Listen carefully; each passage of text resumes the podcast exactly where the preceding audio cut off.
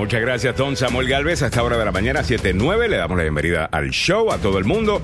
Eh, disculpen que no estamos en Facebook. Gracias por haberse conectado al canal de YouTube, en donde te debes, al cual te debes suscribir, debo decir, eh, para que siempre recibas los comentarios y también eh, puedas opinar en los diferentes temas que estamos eh, discutiendo. Estamos suspendidos todavía de Facebook. Eh, Mark nos sacó. Qué feo, nunca me ha suspendido. Sí, ¿verdad? ¿Cómo te sientes? Por primera Me vez en la oficina del principal. Me siento castigada, así como que, bueno, excited. Pero eso sí, muchas gracias a los que están eh, conectándose a YouTube y están compartiéndolo también en sus diferentes plataformas. Yo estoy compartiendo grupo por grupo, así que eh, All right. Muchas y- y siempre gracias. están comunicándose. Muchas gracias por eso. Claro que sí. Y gracias por seguir eh, comentando. Eso sí extraño, como eh, mucha gente creo que no tiene, eh, no se ha dado cuenta que pueden utilizar su. Gmail para, para poder hacer un sign in, ¿no? Para conectarte a tu cuenta y así puedes comentar. Eh, porque si una de las cosas que, que extraño es... eh, pues nutrir el programa con los comentarios y los debates que se dan también en la en el chat. Así que, eh, bueno, sigan comentando. Y, y si no, voy a tener que abrir un WhatsApp o algo para, eh, para el show. Creo que la suspensión no la estoy- eh, me la, nos van a quitar la de suspensión creo que mañana. Ay, O sea, sí, mañana no, todavía hoy- estamos suspendidos. eh, Sí. y el... ¿qué? Hoy Mañana es mier- todavía. Hoy, el, vamos, vamos a estar listos para el viernes. Yep. Así que, bueno, por ahí está, mira, Mile, ya está conectada. Dice, buenos días, qué guapísimo te ves, Ale, te queda muy bien lindo ese color. Me Muchas encanta, gracias, sí. muchas gracias. Eh, Patricia Lázaro está por ahí, dice, buenos días, yo siempre fiel en YouTube. Me gusta. ¿Eso es Facebook? No, eso es, eso es Pero YouTube. YouTube. Ah, eso es YouTube. es YouTube. Claro. bueno, claro. yo lo compartí en Facebook, ¿no? Estamos en, la, en nuestra página de, de agenda y solamente hagan clic. Está. Haga clic y, y- y ya. Eh, bueno, muy bien. Bueno, tengo esta camisa color pink eh, en Me el día de encanta, hoy. está muy linda. Ya. ah, Te queda fíjate- muy bien, ¿sabes? No, No, no te yo sé que casi todo lo que tengo es negro, azul y, y- y gris. Ah, Sí. A mí eh, me puse e- este color porque coincide con la bandera de, ya sabe de qué, Ah, y me conseguí-. Y me, me conseguí esto, ¿eh? Mira para allá. El nene, el, el niño Ucrania, aquí lo tenemos, señoras y señores. Eh, a ver, y Isa Ortega pregunta, ¿y eso por qué no suspendieron? Igual que cuando era pequeña me castigaban y después me- ni me acordaba por qué. Bueno, yo igual, eh, Isa, eh, pues fíjate, parece que compartimos un video eh, que tiene un, un copyright. eh, Ya. y, y aquí por más que tú trates de darle crédito, a, como dice Samuel, Samuel dice, pero es que yo le doy crédito, yes, pero parece que el sistema de, de Facebook, ah, que es una computadora, no, no es un ser humano escuchando cada show, Ya.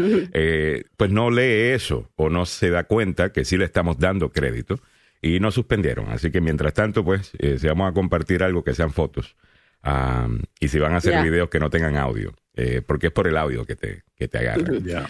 Pero bueno, 7, 12 minutos en la, en la mañana, muchachos. Vamos a comenzar con lo que tenemos para la audiencia, que es mucho. Eh, en el día de hoy tenemos una grata visita en el show.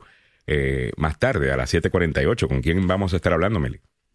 Vamos a estar hablando con el presidente de la Junta de Gobierno o el Consejo del Condado de Montgomery, nuestro amigo eh, Gabriel Albornoz. Bueno, digo, digo nuestro amigo porque es, eh, es Estamos hispano, orgullosos es- de él, que es latino y es el presidente de... de- Y de- tengo que decirlo de yo también, cuerpo. es un chileno ecuatoriano. Mira para allá. So, hay, hay cariño, pero eso no significa, eso no significa que no le tenemos que hacer las preguntas que le tenemos que hacer. obviamente. Oh, Sí, sí, hay que hacer las preguntas correspondientes. Ayer yo estuve en una conferencia de prensa, bueno, el lunes estuve en una conferencia de prensa virtual Ya. en el condado de Montgomery.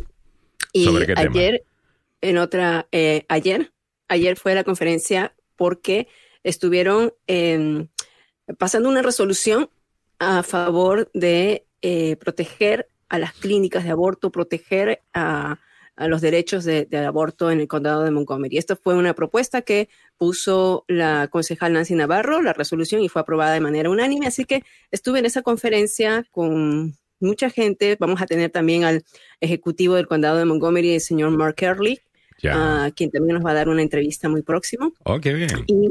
sí, sí, sí, entonces igual hay que hacerle las preguntas correspondientes, ¿no? Ah, el tema, el tema de, de- el tema que vamos a tratar con Gabriel Albornoz, Alejandro, es un tema interesante que tú me lo sugeriste. ¿no? Sobre unas alegaciones de los grupos asiáticos que dicen que los están discriminando eh, para a, favor de los hispanos y los estudiantes de raza negra que quieren ingresar a las escuelas élites, ¿no? Estas escuelas de, de académicas con un alto nivel académico, y entonces estos grupos asiáticos están diciendo, oye, nos están discriminando porque están cambiando los estándares para el ingreso eh, y esto está ocurriendo, ocurrió ya aquí en Virginia, en Fairfax y mm. en el condado de Montgomery también. Gabriel nos va a estar contestando sobre esas alegaciones Um, es sobre, estos programas, eh, eh, es sobre estos programas de, eh, son escuelas especiales dedicadas, le llaman el Magnet Program, ¿no? Que básicamente pues atrae al mejor talento que hay en las escuelas y hay pues alguna gente pues que sí, pues son mejores en la escuela que otros, esa es una realidad de, la vida, ¿no? Es, Los asiáticos nos, pegan patadas, hermano. Aparentemente. bueno, pues hay que decirlo. Eh, bueno, nos enviaron este artículo del Washington Post del pasado eh, fin de semana que básicamente dice que algunos asiáticos se están quejando porque estos cambios que han hecho con buenas intenciones, la intención del condado era pues que más latinos y afroamericanos pudieran participar de estos programas, pero la acusación es han bajado los estándares para que más eh, personas puedan eh, calificar eh, de color y eso ha causado que asiáticos ahora no puedan participar. En uno de los casos bajó eh, la participación asiática, porque casi 50% en, en, en, mm. una de, de, estas escuelas por este nuevo eh, fórmula que están utilizando, eh, una fórmula que están utilizando. Y eso pues tiene preocupada a alguna gente. Para mí no es tanto el issue de si los asiáticos se están quejando o no, no porque no piense que son importantes, sino que ellos tienen voceros y, y abogados y portavoces que pueden llevar el mensaje asiático. Eh, yo no soy asiático, pues yo voy a defender lo mío. Ah, y, nada, o sea, entiendo lo que les preocupa, sino que mi preocupación es, y es una acusación que se está haciendo, ¿por qué estamos bajando los estándares? ¿Y por qué tenemos que decir que para que un latino o un negro pueda participar de algo hay que bajarle el estándar? Eh, ¿No sería mejor invertir en mejorar el rendimiento de ese muchacho para que pueda eh, funcionar mejor? Esa es la pregunta que les queremos hacer al, al presidente del consejo, que no sé si tiene mucho que ver con esta decisión o no, simplemente que mm. es un oficial de Montgomery County, con él vamos a hablar del tema, ¿ok? Y también con ustedes, así que sigan eh, opinando. El saludo para Mario Garay, que dice, dígale a su invitado que baje los impuestos de la vivienda. Le voy a decir, oye Mario, eh, Mario mm. Garay, que ayer nos mencionó lo de Britney Spears. Yo no había visto lo de Britney Spears. Yo pensé que eran más de las fotos que ella, o sea, que ella se ha tomado fotos así sin ropa. y, oye, pero vi las fotos, Mario, discúlpame que no, no tomé tan en serio la cosa. La razón que vamos a hablar de esto es por una muy sencilla. Habíamos hablado del caso de que ella tenía lo que le llaman una un conservate, ¿cómo es que se llama? conversorship donde alguien tiene básicamente control de la vida. la tutoría, que ella, ella no tenía la tutoría sobre ella, sino que el padre tenía la tutoría sobre ella. Total. Entonces, eh, se había peleado sobre eso, debe la corte permitirle a esta mujer que tiene más de 40 años eh, ya ser dueña de, de, sí misma. Eh, habíamos tomado, yo tomé el lado de Britney, diciendo, hey, si ella quiere actuar como una loca, que actúe, es, es, una adulta, déjenla pero en serio que, está haciendo unas cositas que uno dice contra, a lo mejor por esas razones que tenían control de ella. Déjame mostrarte eh, oh rápido. Yo sé que ustedes no quieren ver esto, ah, específicamente los hombres. Yo sé que todos los hombres se van a ir de la audiencia en este mismo instante, eh, porque no quieren que sus ojos, eh, que sabemos son súper sanos, ah, se vayan a dañar con estas imágenes. Pero mira, mira, mira a esta joyita. Esta es, esta es, damas y caballeros, Britney Spears. Aquí le estamos tapando, obviamente. Bueno, ella se está tapando y dejó al guito ahí de aquello. Ah, eh, y le pusieron un corazoncito en esta historia de, Daily Mail. ¿Qué es lo que dice el caption? pero esta es una sola de las fotos que ella se tomó. O sea, oh, aquí, mírala, aquí, aquí está con el perrito. Mm. aquí está, ok, más de esto. Eh, que, by the way, para tener 40 años obviamente se, ve muy bien y felicidades. Está, muy, está, muy bien, ¿no? Y que quería salir embarazada todavía en este momento. Eh, yo no sé si está embarazada. Sí, creo que estaban Ah. practicando. ¿no? Ya. Eh, qué pena, qué pena porque eh, a, a mí ella nunca me gustó como cantante. A mí me gustó siempre como bailarina, lo hacía. Eh, sí, es muy, pero muy buena bailarina. Sí. Muy bien, muy bien. El detalle es saber qué cable tiene pelado, hermano, para eh, o, o se le pegaron los platinos o algo así, porque está más loca que una cabra, hermano. Eh, Pero para hacer esto. Bueno, o sea, el punto está que ella siempre Ya. peleó por su libertad y hubo ese movimiento, ¿no? Y ahora que lo tiene. liberen a Britney, que Ya, liberen ya. a Britney. Ya, y el para esto, padre, para esto, come on, claro, man. o sea, el, el Pero- padre decía, Ajá. perdón, el padre decía que ella no estaba en todos sus cabales y Oh, que tenían miedo de que ella despilfarrara su fortuna, ¿no? Con Porque es eh, impulsiva, aparentemente. Porque es impulsiva. Entonces, No tenemos ninguna evidencia de que ella es impulsiva. Bueno, fuera de las fotos, estás desnuda. Ya. Así sí, sin razón. Sí. Pero fíjate que una psicóloga que entrevistó The Daily Mail, eh, que fue porque la razón que traje el tema, porque me, me- me interesó ese ángulo, ella dice que, mira, lo que ustedes están viendo acá por parte de, de ella, sí lo pueden ver como que está siendo súper, eh, you know, que está Es loca, grito, que, que, ella básicamente lo que está es reclamando es un grito. el ser dueña de sí misma de nuevo. Ujú. Ah, so ella dice, mira, Yo esto es básicamente que los 40, ella está eh, a sus 40 años viviendo lo que no pudo vivir antes y está diciendo, yo quiero ser absolutamente libre y esto es básicamente un síntoma de eh, que no tuvo tutela sobre su propia vida por tanto tiempo. Ah, Mm. Que eso es básicamente y es la razón Porque por no la le enseñaron, mano. y por eso es que ves. eh, entonces ahora Britney está pues liberada, como pueden ver acá. Ah, y bueno, pues felicidades a Britney que pues eh, está libre. Bueno, está toda libre. eh, Ya. Claro. Demasiado libre para, Súper, súper libre.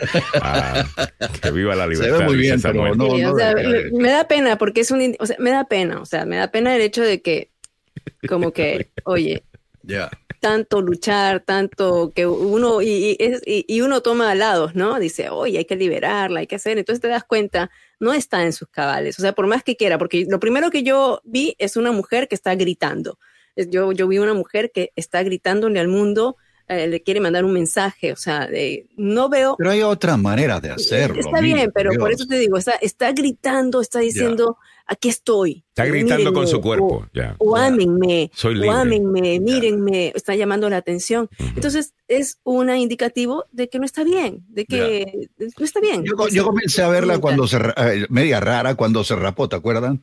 ¿Se acuerdan, muchachos? Sí, eso fue. Se rapó. eso fue lo que causó precisamente que le quitaran Ah. toda la libertad.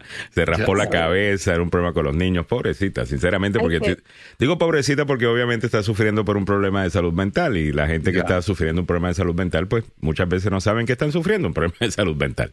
So, bueno, 7.22, vamos a pasar rápidamente. Les prometo que hay noticias más importantes en el día de hoy. Les juro que hay noticias más importantes en el día No, de hoy. es interesante tocarlo, Eh. Alejandro, porque estamos en el mes de prevención y de concientización sobre la salud mental y hay cada Mm. loco que hay en este mundo y tenemos que prestarle atención a la salud mental. Bueno, pero estar desnudo, yo no sé si es cosa de que tú estás Mm. loca. Ya. Eh, No estás, eh, o sea, ella podría abrir un OnlyFans, me está diciendo Ya. Mario Garay, que abra un OnlyFans y le haría muy bien, por si acaso va a quemar todo ese dinero que su papá decía, papi, no te preocupes, ya abrí un OnlyFans. Aquí tengo mi vo- OnlyFans. Voy a estar bien. 722. Vamos a pasar rápidamente con don Samuel Galvez, que nos pone el día con la información deportiva.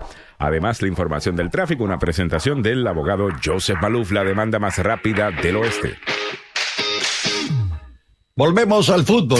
Pasión de multitudes. Opio del pueblo. Muchas gracias.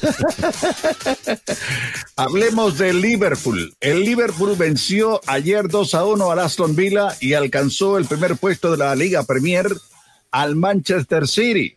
Sí están empatados los dos, el Liverpool con el Manchester City, que hoy va a visitar al uh, Wolverhampton, otro duelo pendiente de la fecha 33 que ofrecerá además el partido del Leeds United con el Chelsea.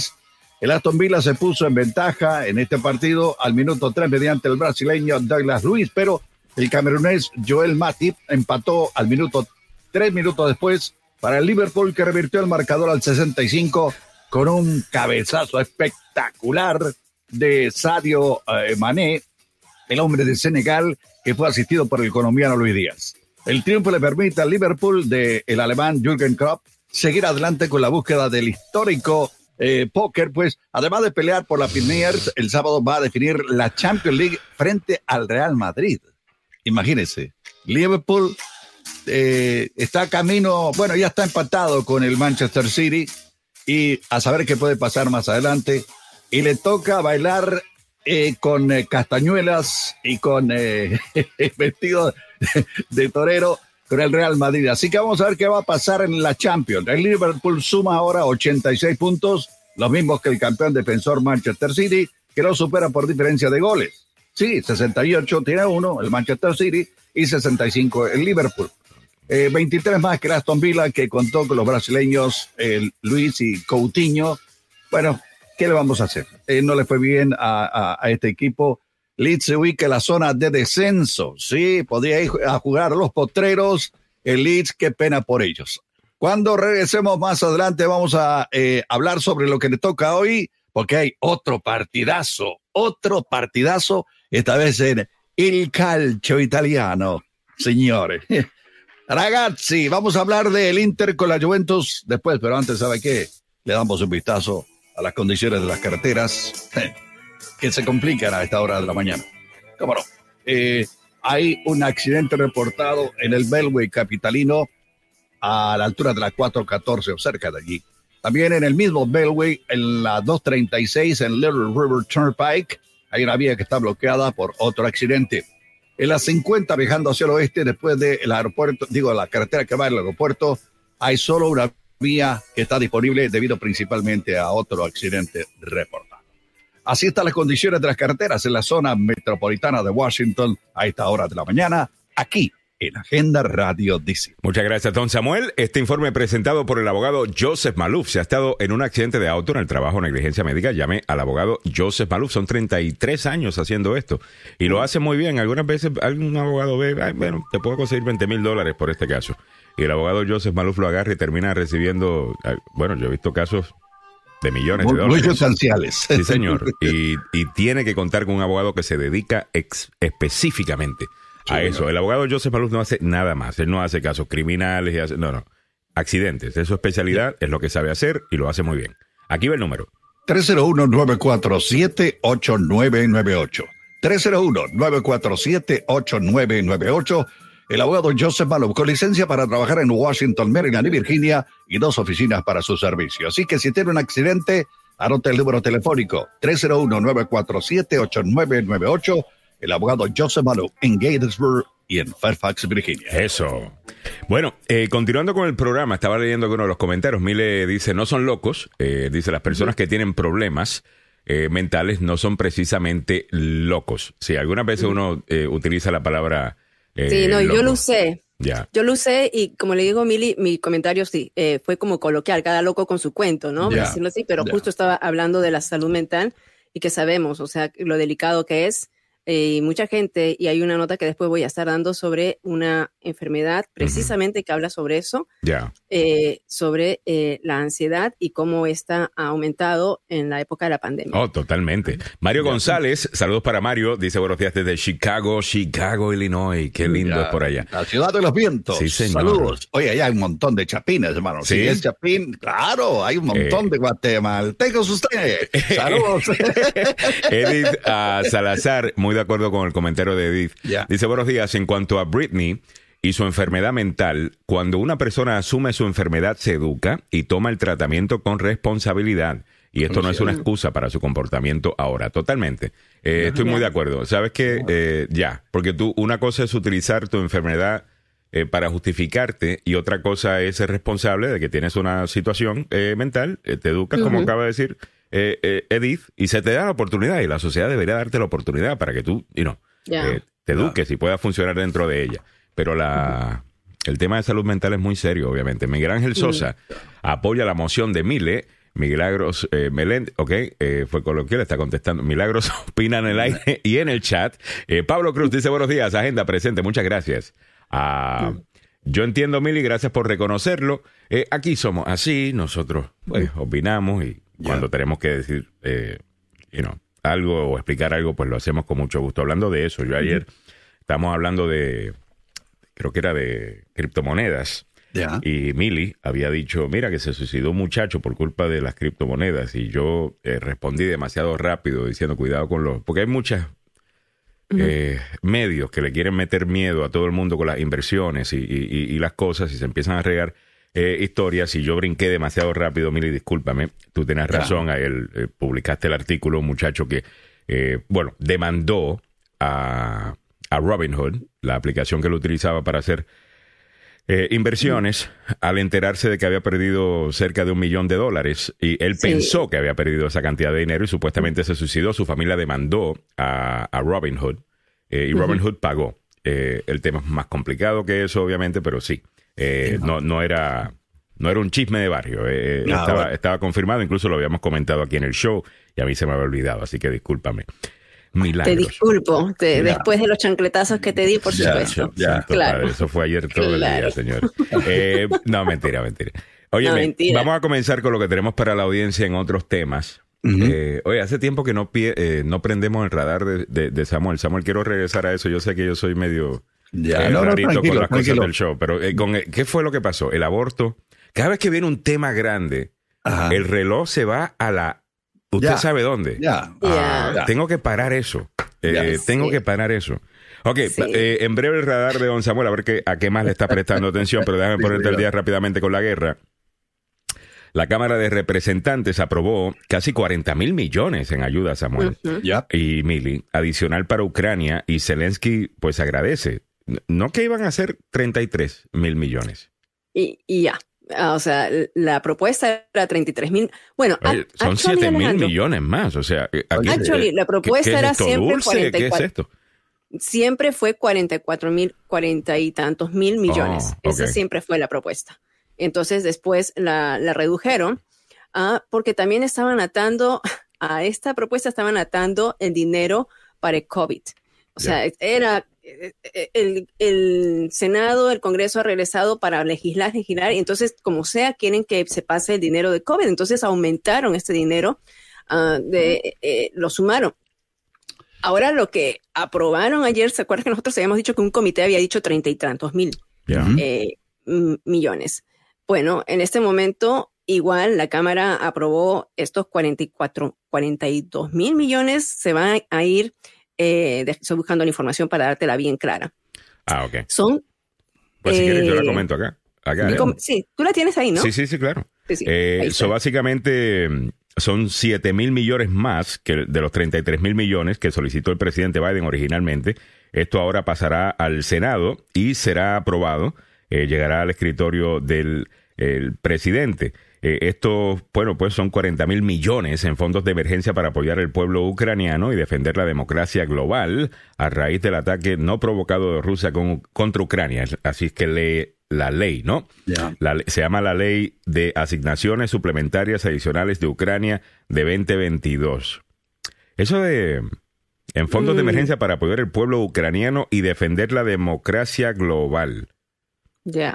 Global. Eh, ¿Todos esos fondos van para Ucrania o hay otro no, hay, otro, proyectito por ahí. Los, fondos básicamente van para ayuda militar a Ucrania y para colaborar económicamente con los países en la frontera con Ucrania que están recibiendo refugiados. Ok, gotcha. E, e, eso es básicamente. O sea, y lo otro, el vecindario entero va a recibir plata ahora. Ya, no, no tanto así, Ale, por lo que lo que pasa es que están, están sufriendo una crisis humanitaria también no, los, no, refugiados, ¿no? Entonces, 20 mil millones van al entrenamiento, equipos, armamento, apoyo logístico, lo que tiene que ser municiones, salarios también e, e, inteligencia. Y luego 14 mil millones están dirigidos para la asistencia a los refugiados, el apoyo económico que se les tiene que dar, la seguridad que le van a dar a los diplomáticos. Mm. Eh, recuerden que están regresando a, y, ya, pues, esto. Yo creo que vamos a tener que buscar. Eh, a ver, está bien, yo entiendo. Esto hay que financiarlo, es importantísimo. Eh, you know. Mm. Eh, la, guerra en Ucrania es importante, definitivamente. Estamos hablando de, que Rusia está invadiendo países como le da la gana. O sea, eso podría convertirse fácilmente en una tercera guerra mundial. Si eventualmente viene y se mete en un país miembro de la OTAN, pues automáticamente tenemos que entrar. Ah, entiendo, got pero lo que no estoy completamente claro es que casi todo lo que se habla desde la Casa Blanca, eh, mucho tiene que ver con Ucrania, y yo sé que ayer hablaron de inflación y el resto, pero yo siento que ese es el tema más importante eh, actualmente, es lo económico acá. Ah, y no sé, eh, veremos a ver, ¿no? Bueno, entre otras cosas, rapidito, ya mismo voy con, con don Samuel. Ucrania suspende flujo de algunas exportaciones de gas ruso con destino a Europa. Esto eh, se reporta hoy. Eh, se están suspendiendo algunas de las exportaciones de gas ruso a Europa que circulan por los gasoductos que atraviesan el país debido a las interrupciones en los puntos del tránsito clave, dijo este martes el operador del sistema de transmisión del gas eh, del país. Otras cosas relacionadas a la guerra, 8 millones de desplazados internos en Ucrania pasan a gran necesidad, dice la ONU. Son más de 8 millones de ucranianos han sido desplazados internamente por la guerra, sin contar, me imagino, bueno, en estos 8 millones deben estar también algunos inmigrantes que estudiaban allá.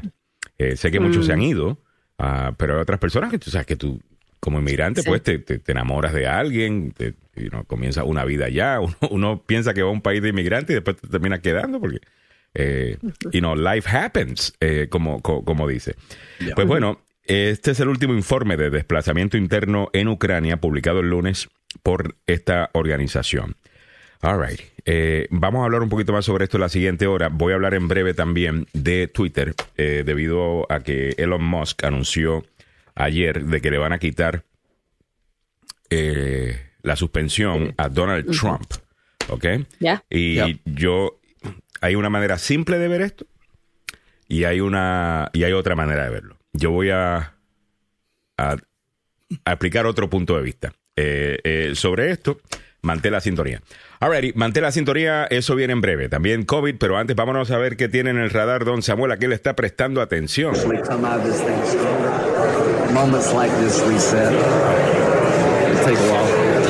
Es la voz de Lindsey Graham. Ay, Dios. Sí, eh, salieron otros, otros audios eh, hablando sobre lo que ocurrió el 6 de enero.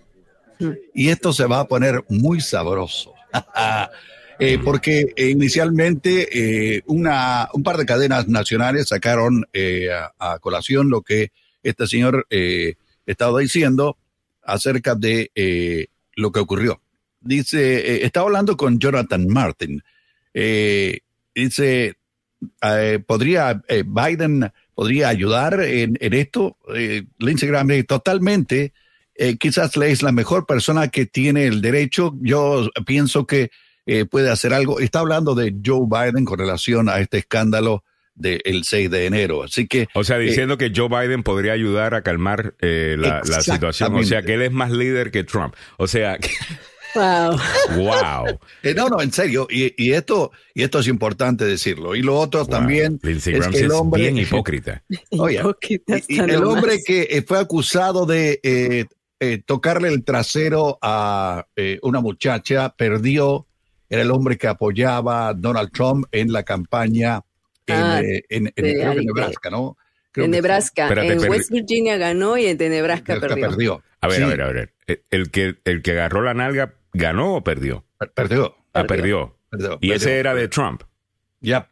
Ese era de ah, Donald Trump. Eh, y, esto hay que ponerle eh, mucha atención porque hay varios damas y caballeros que también están en el mismo rollo, mm. eh, tienen los mismos problemas, tienen algunos antecedentes que no, es, no son muy buenos, así que que echen las barbas en remojo. Uno ganó y el otro perdió. Y lo que está pasando con Lindsey Graham y los nuevos audios que están saliendo a la luz pública, le estoy poniendo mucha atención a ellos. Sure. Eh, bueno, interesante porque esto para noviembre, pues aquí hay una cosita que tenemos que hacer un poquito de historia con, con esto. Eh, y un saludo para Mauricio Benavides que dice una duda, dicen ayuda o préstamo, pónganse de acuerdo porque ayer dijeron préstamo. Estaba buscando precisamente eso mientras Samuel reportaba ah, y no pude terminar mi search. No sé si podemos buscar esa información. Si podemos confirmar el dinero que estamos enviando para Ucrania, ¿eso es un préstamo que ellos tienen que pagar eventualmente o estamos dando el dinero? Una pregunta que tengo. O sea, hay, hay, hay, hay dos segmentos. Uno que es ayuda eh, evidentemente para los refugiados y el otro eh, va a pasar lo mismo que ocurrió con Inglaterra en la Segunda Guerra Mundial.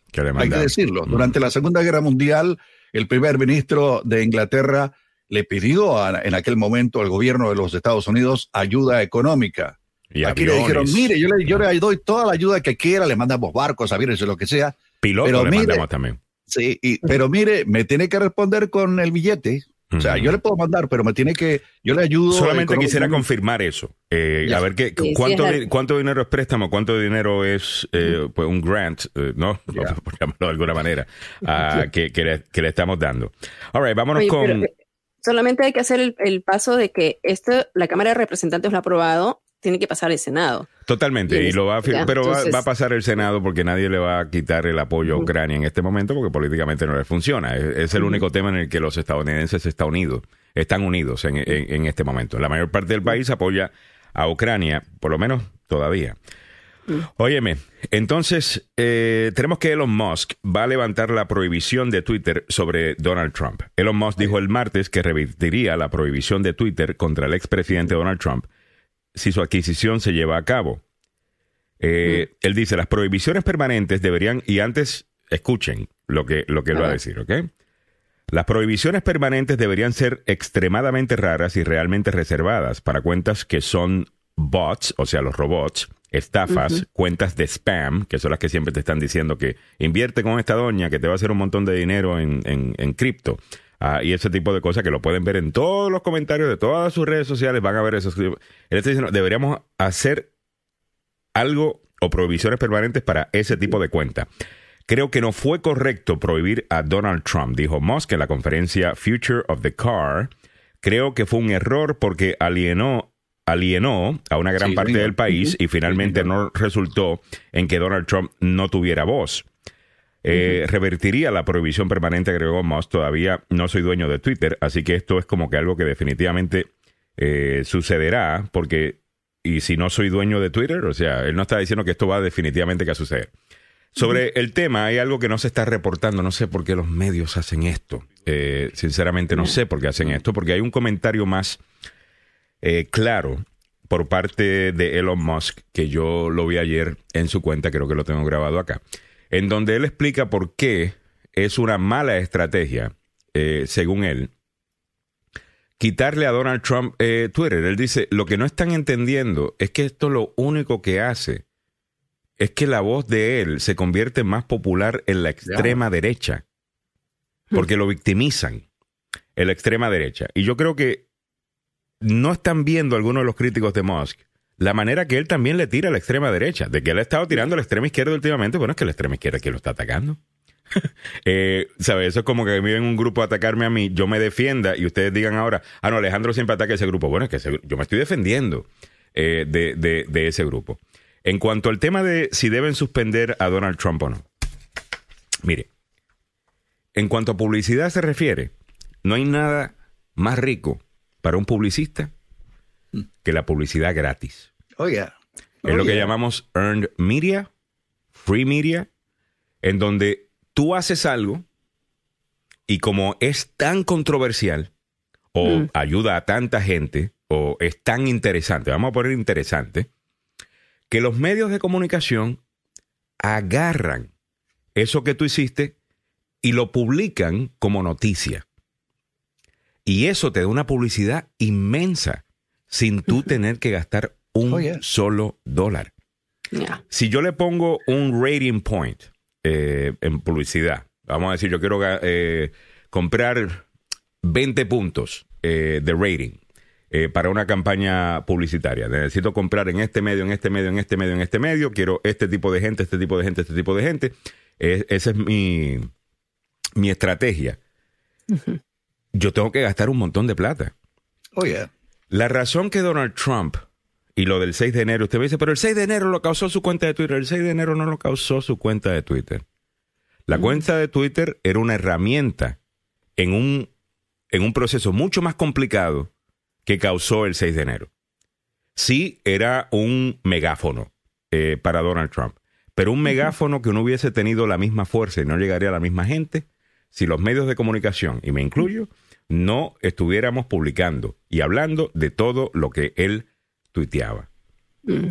So, los mismos, yo no tengo problema con que gente común y corriente me digan que no quieren a Twitter, eh, que no quieren a Trump en Twitter. Ya. I got it. Yo te respeto esa posición. Lo que yo no aguanto me parece una hipocresía increíble. Son los comentaristas en los medios de comunicación diciendo que la razón que Donald Trump llegaba a tanta gente era por Twitter cuando saben muy bien que todos los días estaban discutiendo lo que Donald Trump estaba hablando en Twitter. Oh, Discúlpeme, usted estaba llevando el, el, mensaje de Donald Trump tanto como lo estaba llevando él a través de Twitter. So, mm. si usted es usuario de Twitter y está en contra de Donald Trump en Twitter, entiendo, ¿ok?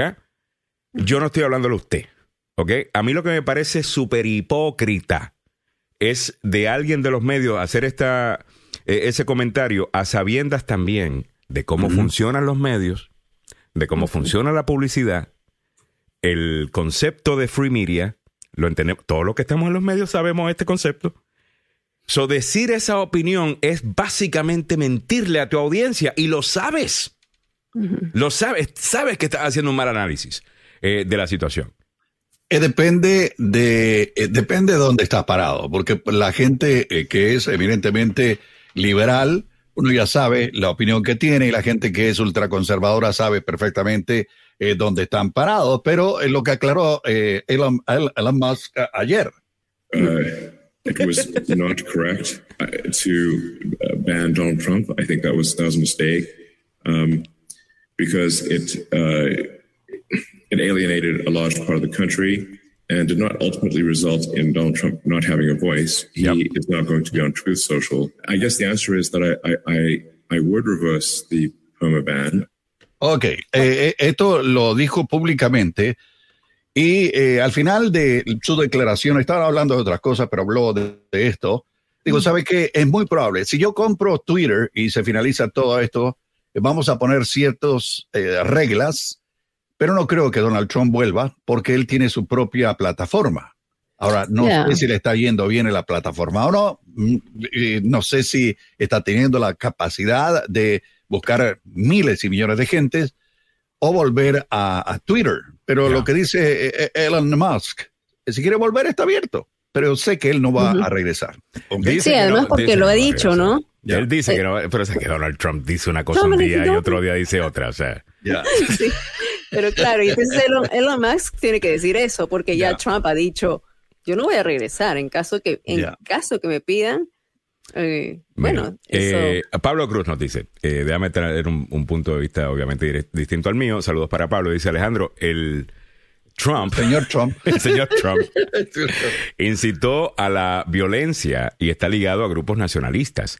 Ese es el problema de grupos nazis también. Yo, yo entiendo eso, pero sabes que hay una cosa de Trump. Yo estoy completamente claro de que la elección de Virginia de Glenn Youngkin. Ya. La ganó el republicano Youngkin gracias a que Trump no estaba en Twitter, fíjate. Exactamente. Porque allí, porque pero eso algunas veces you have to be careful what you wish for. Porque Donald Trump le iba a dañar la elección a este hombre. Él necesitaba correr más o menos en el centro, eh, traerse gente que estaba molesto porque los niños no estaban en la escuela, eh, no irse súper trompista. Él estaba guiñándolos a los trompistas de Virginia, for sure. Pero él estaba en esta cuerda floja y todo el análisis era cómo es que este hombre logró que Trump se mantuviera fuera de Virginia. Porque recuerda que, que, Terry McAuliffe estaba intentando poner a Trump en la papeleta. Eh, falló. En básicamente decir, mira, Youngkin es Trump. Y lo único que se necesitaba ahí es que, es que Trump opinara sobre algunos issues eh, de Virginia para que el reportero cualquiera, fuera donde el señor Youngkin, oye, entonces usted está de acuerdo con Trump sobre tal cosa. ¿Y qué más? inyectar a Trump en la conversación, lo que en mi opinión le hubiese costado Virginia. Recuerden, Trump perdió Virginia por más de 10 puntos en, la, en la última elección. Ah, el norte de Virginia detesta eh, a, Donald Trump, por más que en el sur y en las zonas rurales pues lo quieran eh, mucho. So, no sé, be careful what you wish for. Eh, mira, por ejemplo, para atar esto, y ya nos tenemos que ir con el invitado, para atar esto al comentario que estaba haciendo Samuel sobre quién ganó en West Virginia y los candidatos de Trump que han ganado, algunos han perdido. Yo sinceramente, para el Partido Demócrata, creo que que los candidatos de Trump vayan ganando, yo creo que eso es muy buena noticia. Para van a perder claro, eso es muy buena noticia para el Partido Demócrata Porque esto nos lleva a, por ejemplo, creo que fue en 20, 2012 eh, o 2014, cuando empiezan los del Tea Party. Eh, ya habían ganado elecciones, ¿no? Eh, ya estaban agarrando poder. Pero empiezan a hacerle primarias a republicanos normales, vamos a llamarles, y empiezan a poner estos candidatos extremistas. Bueno, ¿qué causó eso? Que los demócratas ganaran, porque al final del día este es un país que no es extremista. Los medios son extremistas. Los medios resaltan eh, el extremo, pero la realidad del caso es que la mayor parte de sus vecinos, aunque sean republicanos, sean demócratas, ustedes están de acuerdo en un montón de cosas. Lo que pasa es que nosotros en los medios, pues, lo interesante es, pues, la, la, pelea. Eh, y la cosa. para los demócratas, muy buena noticia que están ganando los candidatos de, Trump. Eh, por ejemplo, Marjorie Taylor Greene. Ese es el regalo que sigue regalando para los, para los demócratas porque las estupideces que esta doña dice obviamente a muchas personas le hace decir, espérate, yo quiero estar asociado con ese partido. Mm. Eh, yo no quiero estar asociado con esas cosas. O sea, so, ah, you know, eh, eso, eso, lo de Twitter no es tan simple como, bueno, voy a callar a alguien. Además, ¿quién decide eso, ves?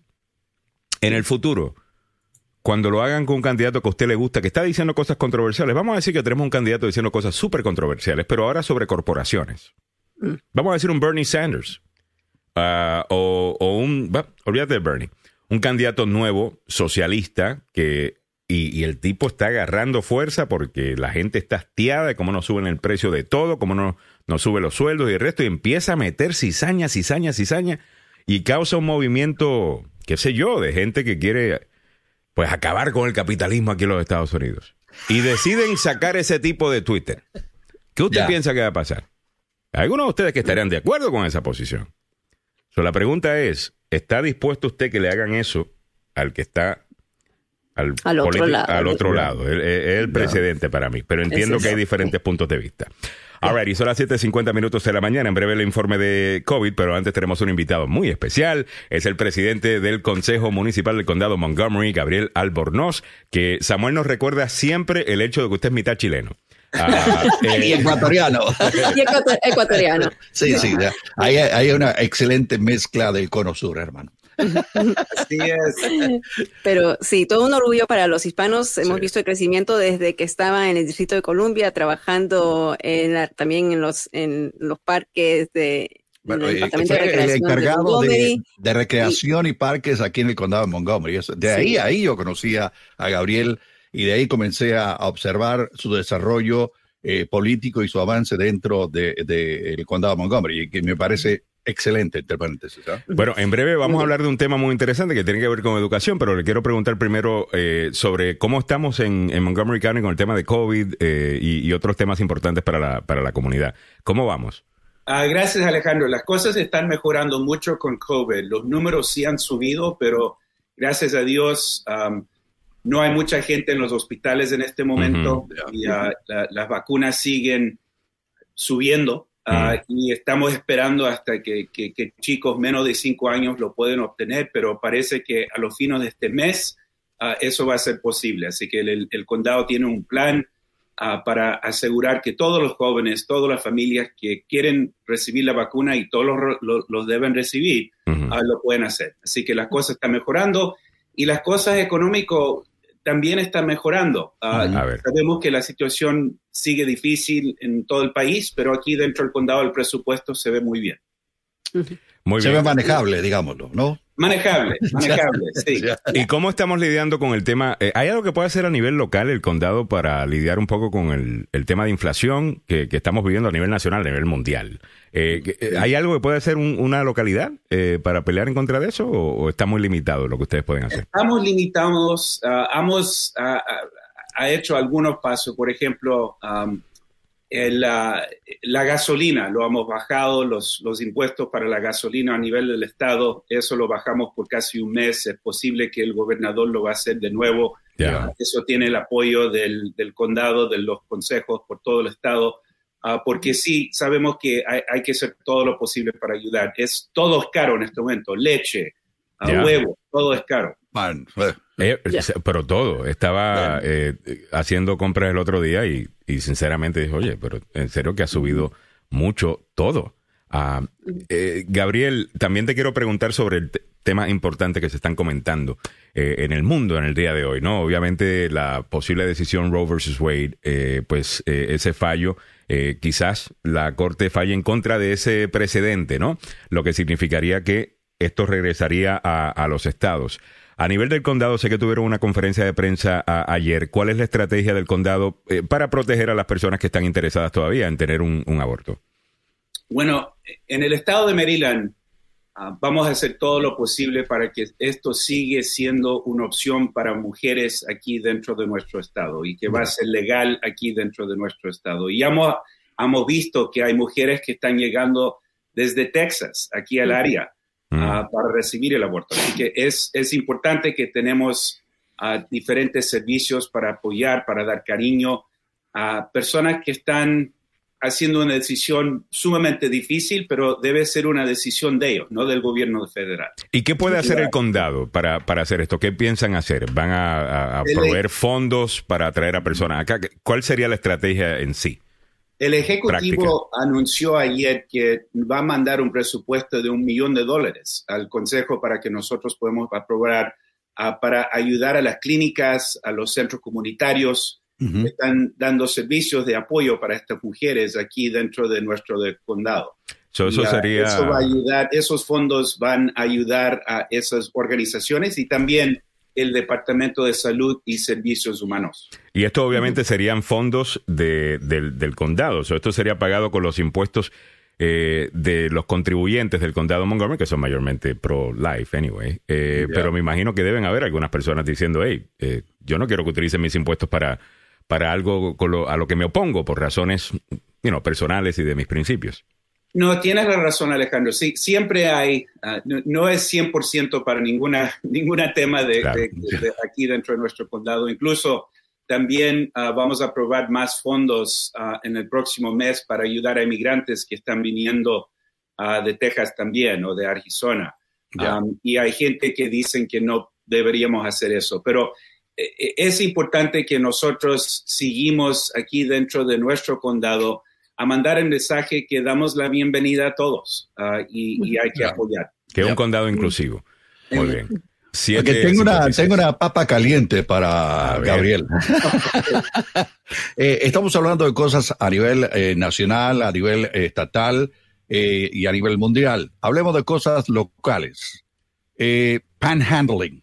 Mm. Es un problema serio y eh, en algún momento, hace un par de años, se prohibió aquí en el condado de Montgomery que vendedores de flores, mm.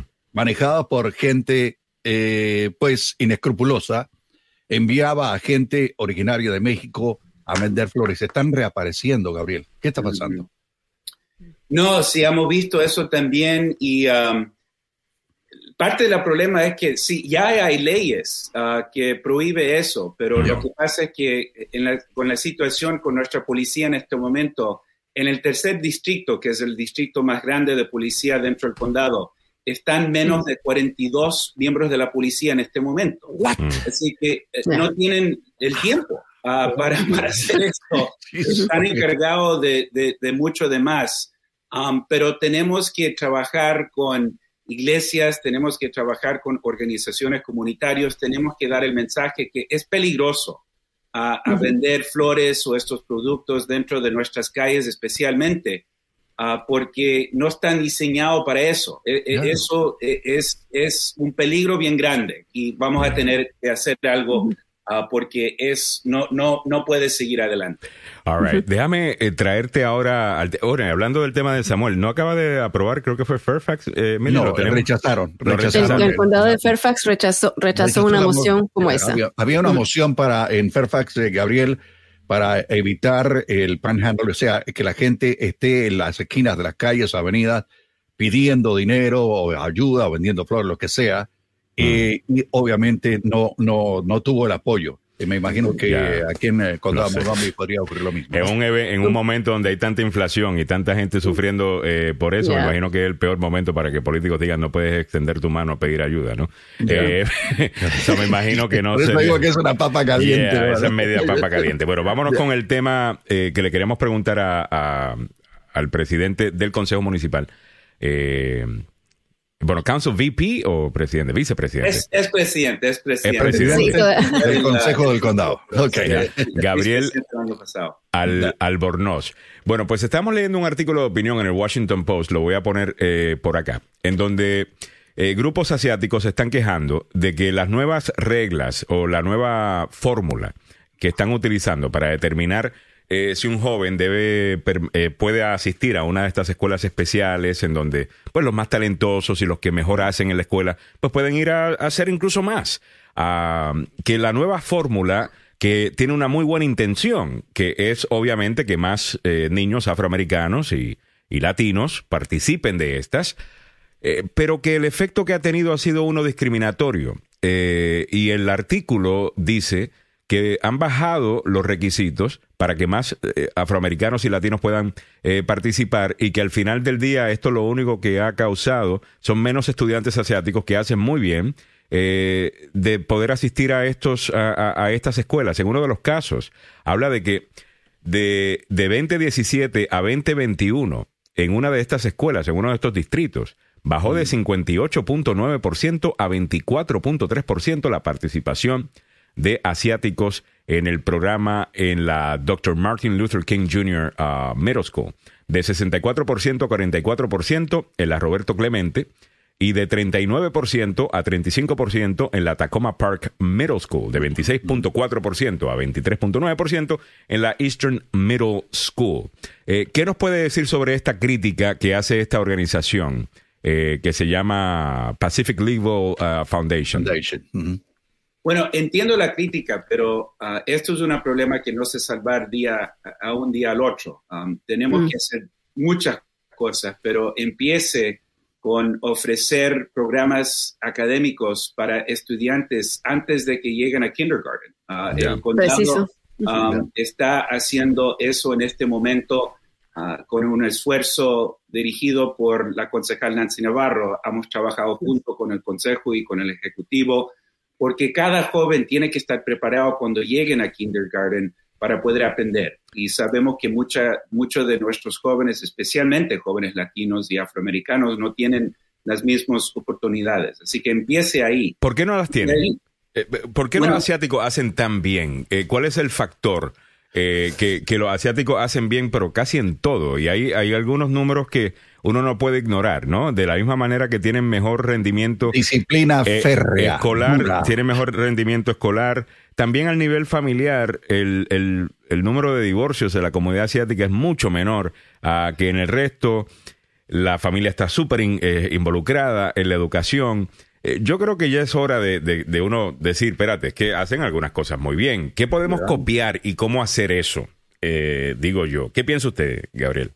Bueno, es, es cultural primero. Es cultural. Ah, Claro. Ya. es, es importante notar que desde el principio, y eso fue en, la en- en mi casa, um, no iba a ir a la universidad desde que yo nací. Eso fue el mensaje de mis padres. claro. Y, ah, trabajamos juntos ah, porque mis papis se conocieron en Montgomery College Mm. y o sea que eso era eso era el plan, punto y final. Ah, y eso tiene que ser el plan, punto y final para todas nuestras familias. Y Así es. todo posible. Nosotros hicimos lo mismo aquí con las mías, eh, Gabriel, y gracias a Dios, bendito sea Dios, las tres ¿Cómo? me salieron bien universitarias. ¿Cómo, que- pero ¿cómo hacemos eso desde el punto de vista? Porque eso es una responsabilidad ya de la familia, del, del individuo. O sea, no, no sé qué, cómo el gobierno, el Estado puede imponer ¿no? a los padres, tienen que hacer tantas horas de tarea eh, con sus hijos, pero sí podríamos ayudar quizás a entrenar a los padres.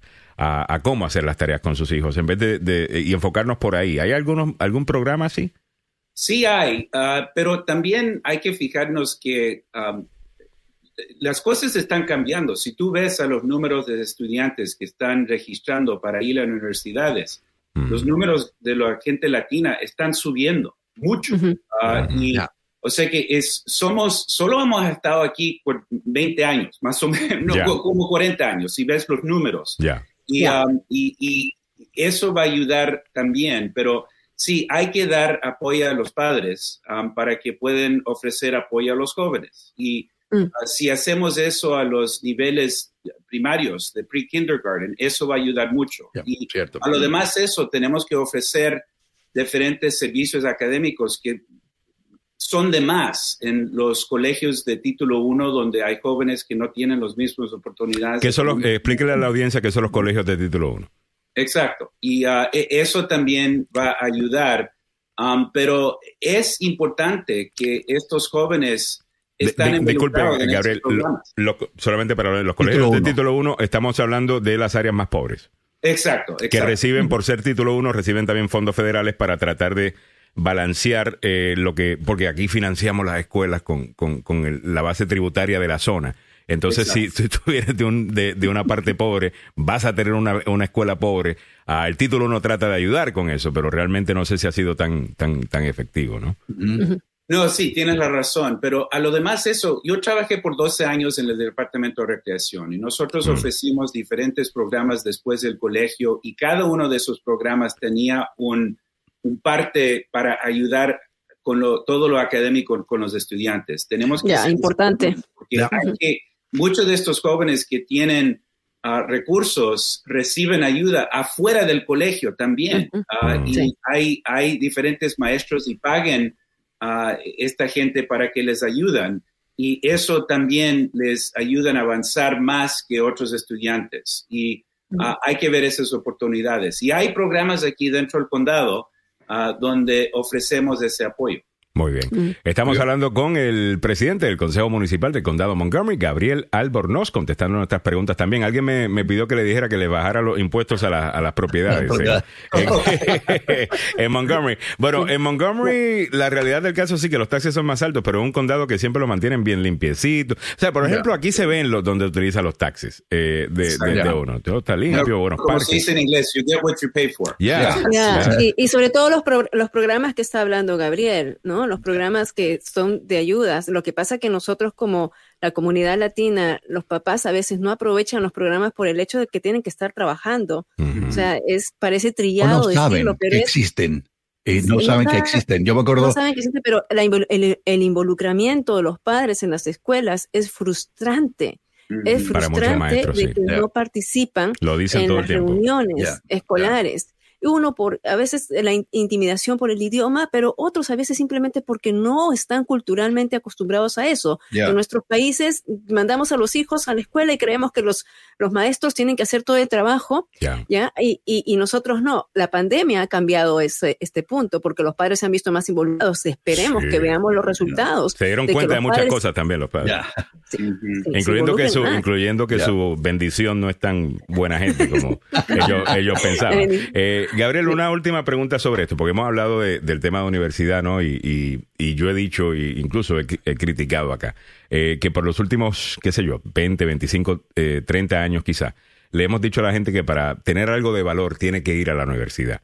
Eh, pero la realidad del caso es que estamos viendo una generación que lo que se está es graduando de la universidad con un montón de deuda y no necesariamente con un título que pueden intercambiar por plata. Eh, ¿no? Entonces, hay un enfoque también en el condado para, eh, para también promover el que quiere ser electricista, el que quiere ser plomero, el que quiere eh, you know, ser constructor de alguna eh, cosa y que quiere trabajar con las manos. Porque eso también eh, deja mucha plata. Yo tengo plomeros que ganan sobre carreras 150 mil yeah. carreras técnicas. Eh, escribí un cheque para mi electricista hace dos años. que sé, sé, de qué estás hablando, Alejandro. todo, todo, todo, toda la razón. Y yeah. sí, uh, hay un enfoque eso también en nuestro sistema escolar. Hay un pro programa que se llama el Edison School. Um, yeah, okay. Es un programa ¿no? Buenísimo. Queda, está localizado en Wheaton. Oh. Ah, okay. y, um, ofrece eso diferente entrenamiento um, para gente que no, que, para jóvenes que, que, que, deciden que no quieren ir a la universidad, quieren trabajar casi inmediatamente. Uh -huh. Hay muchos trabajos que pagan muy bien. Uh -huh. uh, y necesitamos esos servicios en este momento. Así que sí, estoy totalmente de acuerdo. Y sí hay un esfuerzo para eso dentro del condado. Muy bien, bueno, vamos que... a promover todas esas cosas acá, yeah. Mili. Cuando quieran eh, eh, traer acá, you know, los Hay que traer a la gente de Montgomery College yeah. y que ellos hay tienen programas buenos. ¿eh? Hay muchísimo para promover y tenemos yeah. que tener, vamos a ver cómo podemos hacer esto y trabajar sobre todos los programas que existen que la comunidad latina no nos estamos beneficiando porque no nos informamos, ¿no? Entonces, yeah. es nuestra responsabilidad como medios poder eh, traer esos programas ahí. Y sí, mi, muy bien, Gabriel. La verdad que eh, el trabajo que están haciendo eh, es, es, muy bueno, así que eh, aprovechar y cambiar el chip de nosotros como padres, como dices, ¿no? A veces, a veces, a veces, me acuerdo mucho lo que dijo Tom Pérez, quien ahora está eh, postulándose como gobernador para Maryland. Tom Pérez dijo que tenía una familia que apostaba por la educación, pero que cuando eran jóvenes, cuando eran niños, no disfrutaban de las vacaciones, porque los padres, o sea, no se iban como muchos niños, eran una familia bien grande, como otros amigos que se iban de viaje por uno o por otro sitio. No digo que eso está mal, pero los padres apostaban por la inversión. Ahora que ya tienen una carrera, ahora que son profesionales, pueden darse los lujos que quieran y pueden, pueden darle eso a, sus paddes también. O sea, en el balance está todo, ¿no? Digo ya, no, no, para, para, bueno, ajustarse un poquito, ¿no? ¿Para qué queremos dos carros? ¿Para qué queremos esta, o sea, los improvements? Mejor ve la educación. el quinceañero de 20 mil dólares. Eh, Por supuesto. Ah, Samuel, hay una eh, gente que gasta en quinceañeros. mi ejemplo, mi ejemplo es, es vívido y ahí lo tienen, ¿ok? Eh, ese es mi bebé, eh, mi bebé. Y eh, ahí arriba pueden ver el logotipo que dice Harvard College. Eso, Samuel. Felicidades, Samuel. no, y la, medio Maryland y la más pequeña también estuvo, estuvo en, allá en Boston y ahora trabaja para una compañía que es eh, más o menos. Muy bien. No, y, también en campañas con Hillary, ¿no? Y, No, no, eh, mi, mi, hija menor trabaja con Google en la cuartel general allá en eh, California. Es producto de la secuela pública del condado Montgomery, compadre. ¿En serio? Bueno, y también a Gabriel Albornoz, muchas gracias por hacernos sentir muy orgullosos de tener representantes de, tu calibre, ¿no? En el gobierno, porque nos hace quedar muy bien. Muchas gracias al, concejal. All right, vámonos muchachos, que estamos 10 minutos tarde, pero es que estaba buena la conversación con, con siempre, usualmente está bien buena la conversación con él. A 8 y 10 minutos de la mañana. Vámonos con el noticiero del tope de la hora plus 10 de Don Samuel Galvez y en breve regresamos con más. This is WLXE 1600 AM, Rockville, Maryland.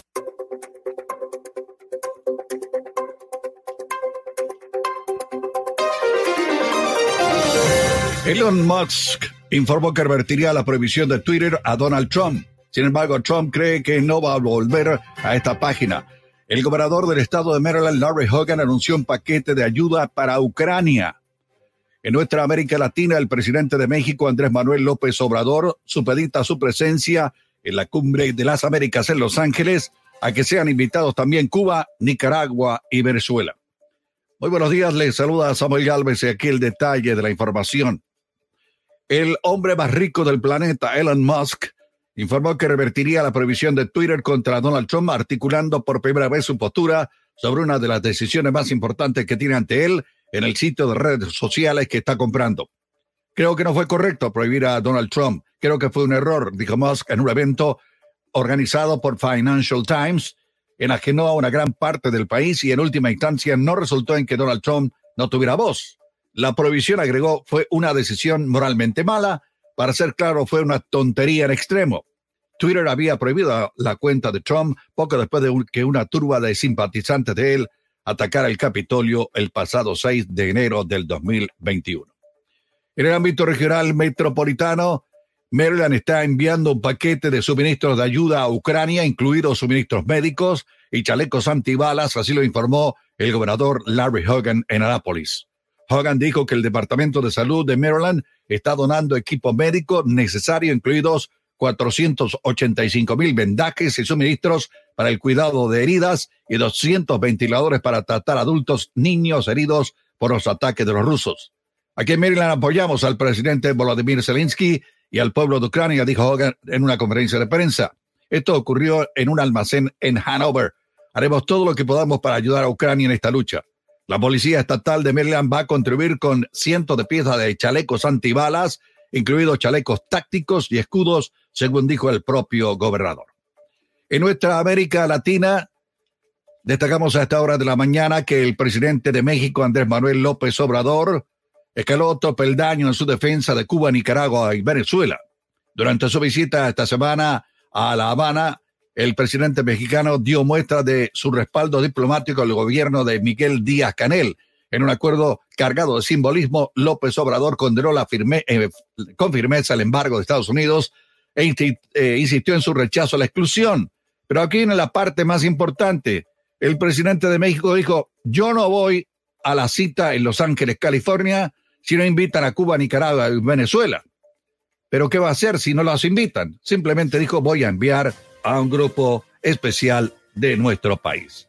Las noticias hasta ahora aquí en Agenda Radio DC. En el mundo del fútbol, pasión de multitudes, el opio del pueblo. Como le adelanté, Juventus e Internacionales van a animar hoy un nuevo clásico en la final de la Copa Italiana, la tercera entre ambos y la segunda en la que enfrentarán en el Estadio Olímpico de Roma. Antes la Copa Italia era la cerveza del pastel, ahora es el postre, digo la cereza. Así lo resumió Massimiliano Allegri, el técnico de la vecchia señora que defiende la corona, que con 14 eh, festejos es el club que tiene más laureles. Esta vez intentará destronar a Juventus como lo hizo en la semana, eh, la pasada temporada, tras nueve años de hegemonía, esperando que la tercera sea la vencida. Así que Hoy habrá el calcio, va a estar muy bueno entre el Internacional y la Juventus. El Barcelona venció 3 a 1 al Celta de Vigo. Eh, aquí la parte más importante fue lo que ocurrió con eh, Ronald Araujo, que tuvo que irse a un hospital luego de un cabezazo para tratar de controlar el balón. Eh, se fue al hospital. Así que, pero de cualquier manera, el Barcelona, pues, ganó 3 a 1 para los que siguen a la gente catalana. La nueva Champions League. Sí, va a haber una nueva. La UEFA aprobó el cambio de formato que contará con 36 equipos, no ahora, sino a partir del 2024.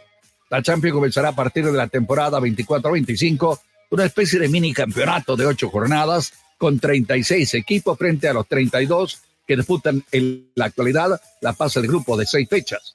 La UEFA aprobó de manera oficial adoptando una reforma controvertida que va a ofrecer más encuentros a los espectadores porque los equipos tienen que pagar a sus jugadores que no son baratos. Así es cierto. ¿Cómo están las carreteras en la zona metropolitana de Washington a esta hora de la mañana? Con algunas dificultades. Hay accidente en el Beltway en la 236, esto es el Little River Turnpike. Es el segundo en línea en la 495, después de la Van Dorm Street. Hay una vía que está con problemas debido a otro accidente. Se está despejando uno eh, que envolvió a un camión de carga. Esto es en Southland Parkway, antes de Standard Road. Y en la avenida Alabama, en el sureste, en ambas direcciones, a la altura de Bruce Pike, pues hay un accidente. ¿Cómo está el tiempo para la zona metropolitana? La temperatura actual en la capital de la nación no está mal, 60 grados Fahrenheit, que corresponde a esta hora de la mañana a 16 grados centígrados. El día estará con sol la mañana, comenzará a aumentar la nubosidad por la tarde, las máximas a alcanzar hoy en los 70 grados Fahrenheit. Así están las condiciones de las carreteras y el tiempo para la zona metropolitana aquí en Agenda Radio DC. Muchas gracias, don Samuel Galvez, Alejandro Negrón, junto a Milagros Meléndez, y lo acaban de escuchar el muñeco de las noticias, don el señor eh, Don Samuel, eh, que ya está listo, como siempre, para estar con nosotros en esta próxima hora y comentar las noticias importantes del día. Eh, hay mucho que discutir en el día de hoy. Empezamos el show hablando de unas fotos de Britney Spears. Oh muy, muy, muy, muy muy decidora, muy... eh, la gente sintonizando pudo haber pensado No puede ni pronunciar. ¿Qué, pasó? A ver. Agenda abrió su, su OnlyFans. Muy, muy, muy, muy, muy. Ah. Sí, sí, muy, muy, muy, muy, muy de aquello. Ah, y algunos están diciendo que está loca. Eh, bueno, yo no sé si ese es el término. Eh, correcto, tiene problemas mentales aparentemente, pero una psicóloga dijo que, bueno, esto es ella pues reclamando su eh, autoridad sobre su propio cuerpo. Entonces, cuando alguien quiere hacer eso, pues se desnudan. Así mm. que, bueno, si usted quiere que alguien haga, diga, oye, ¿quieres reclamar tu cuerpo? Eh, no tiene ganas así como de reclamar tu independencia. Óyeme, entre otras cosas, temas importantes en el día de hoy, Elon Musk levantaría la prohibición de Twitter sobre Donald Trump. Ya lo hablamos un poquito. Estoy listo para leer los comentarios de la audiencia sobre los comentarios que estuvimos haciendo sobre eso. Acusan formalmente a un hombre que asesinó de 58 puñaladas a una mujer en Nueva York y colocó sus restos en una bolsa. Eh, él había sido su, su amante. Este es un hombre latino, ¿no? Eh, creo que era sí, es de origen mexicano. Es de origen mexicano y leer una señora. Yo me recuerdo leer sobre esto hace un par de semanas atrás. Nosotros lo dimos, ¿te acuerdas que, dimos? A ver, te cuento así, a grandes rasgos. Esta es una señora eh, casada con dos hijos y entonces eh, aparentemente tuvo una relación amorosa con el, em, el, trabajador de mantenimiento de los edificios, ¿no? Entonces, y en Nueva York, en Queens. ¿En Queens? en Nueva York, ¿ok? Te tengo que confirmar exactamente dónde. Pero entonces, aparentemente tuvo una relación con este hombre, eh, un, hispano, y que ella terminó la relación. Este, y, en, y en una de esas, cuando el papá, el esposo, se va con su hijo mayor a ver universidades, salen, ¿no? De la ciudad. Entonces llega este hombre y quiere retomar la relación con la mujer. Que era o sea, la, mujer es casada, el esposo y los nenes se van a ver una universidad, ella se queda, creo que si leí la historia bien, ella pasó antes de salir del trabajo, pasó a darse un trago, a, una barra, la gente de la barra reportó, sí, estaba como siempre, contenta, feliz, hizo un par de chistes y se fue. Y después de eso parece que fue que este hombre llegó y quiso continuar la relación, algo pasó y la terminó matando. La terminó matando. El hijo menor de 13 años estaba durmiendo en la casa, eran las doce y media de la mañana. ¿Te imaginas eso? Ella es Orsoila Gal, de 51 años, y él mucho más joven lo que hizo, le dio 58 puñaladas a Alejandro. Horrible.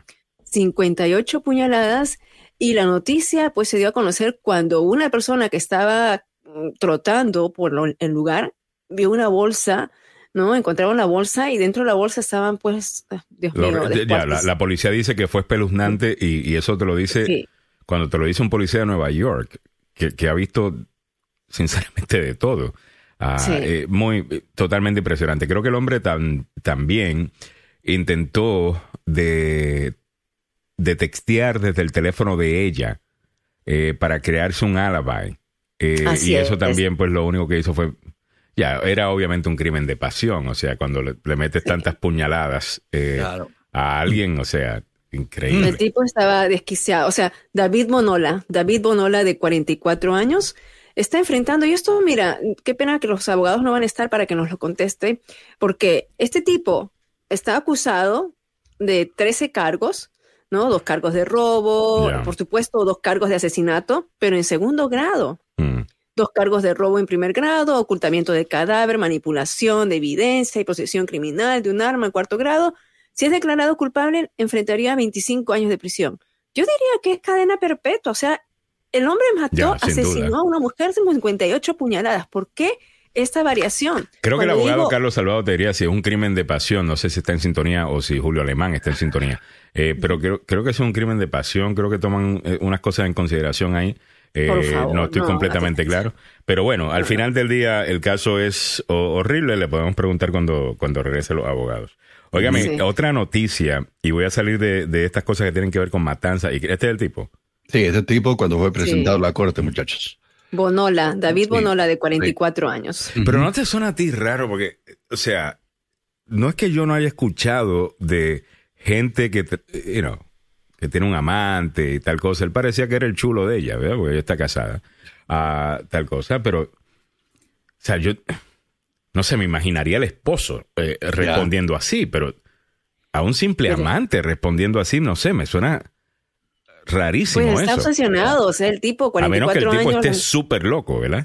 está obsesionado, ¿no? O sea, yo o que sea el marido que realmente la mató y están echándole la culpa al amante, sabrá Dios. No, no, no, el eh, marido estaba con el hijo, estaba. está comprobado. Al principio sospecharon del marido. Bueno, es que ese mira, 48 puñaladas, ¿se imagina? 58, perdón. 58. Eh, al principio sospecharon del marido, pero el marido tenía la y tenía eh, como probar que él se había ido a ver universidades con su hijo mayor, ¿no? Em, Conveniente. Oh, no, no sé, no sé. Eh, bueno, vamos a ver, ¿no? Estoy ¿Cómo seguro. sabes? No, no, lo que te estoy diciendo es que se fue precisamente en el. O sea, a lo mejor he visto demasiados documentales de crimen en el ID channel eh, o lo que sea, pero, you know, a lo mejor. Eh, lo que te chicos, les recuerdo que no hemos dado COVID. ¿eh? Oye, entre paréntesis. estoy queriendo moverme con los temas de matanzas eh, para salir de, ella, pero seguimos comentando. Eh, hold on. Primarias republicanas en breve. Eh, no, te quiero preguntar sobre esto, Samuel. Lo vi esta mañana entrando, vi que lo comentaste la pasada hora, pero no pude prestarle mucha atención. Esto parece de película, lo que sucedió, lo que sucedió, perdón, en Colombia al fiscal Ah. especializado contra el narcotráfico de Paraguay. Paraguay. Este fiscal está en luna de miel y es asesinado por sicarios. Dos sicarios. Eh, les zamparon eh, un, eh, un balazo en la cabeza y uno en el cuerpo. Eh, yo estaba viendo eh, el reporte de la gente de ABC Color en eh, Asunción, con la cual tengo, eh, bueno, eh, una amistad muy de larga data. Y precisamente ellos daban a conocer que eh, el fiscal eh, paraguayo eh, se había casado recientemente con una periodista, Mm. ¿verdad? Y dijeron, vamos a irnos a un lugar paradisiaco. Y se fueron a, a Colombia a pasar eh, la luna de Sí, miel. Eh, sí, no, no. Y, y- y lo, más, lo más interesante de todo, Mm. lo más terrible de todo esto, es que, eh, pues, el problema que tuvieron fue horrible. Y, y Claudia Aguilera, que es la esposa del asesinat- asesinado fiscal, que se llamaba Marcelo Pecci, contó que su marido recibió dos balazos de arma de fuego por parte de estos sicarios que les abordaron en la playa de la isla de Barú, en Cartagena, Colombia. Wow. Eh, La eh, periodista dijo que todo pasó muy rápido. Solo tengo claro que eh, escuché los disparos, eh, vi a Marcelo caer sobre la arena. Mm. Acto seguido y de manera inmediata los sicarios se subieron a una de estas eh, motos eh, acuáticas y se escaparon del lugar. Mm. Ahora Oye, pero esto, esto es de, de James Bond. Es o sea, ya, el, el fiscal fue asesinado en el hotel de Cameron, en la isla de Barú, en donde llegaron los sicarios en un jet ski y sin mediar palabras a- lo asesinaron. Ahora, Oye. Samuel, una pregunta. Ahí. Estamos claros de que, bueno, la acusación es de que fueron un grupo de narcotraficantes, eh, los Fueron dos. responsables de, de- de-. No, no, los sicarios, pero los sicarios obviamente son contratados por alguien.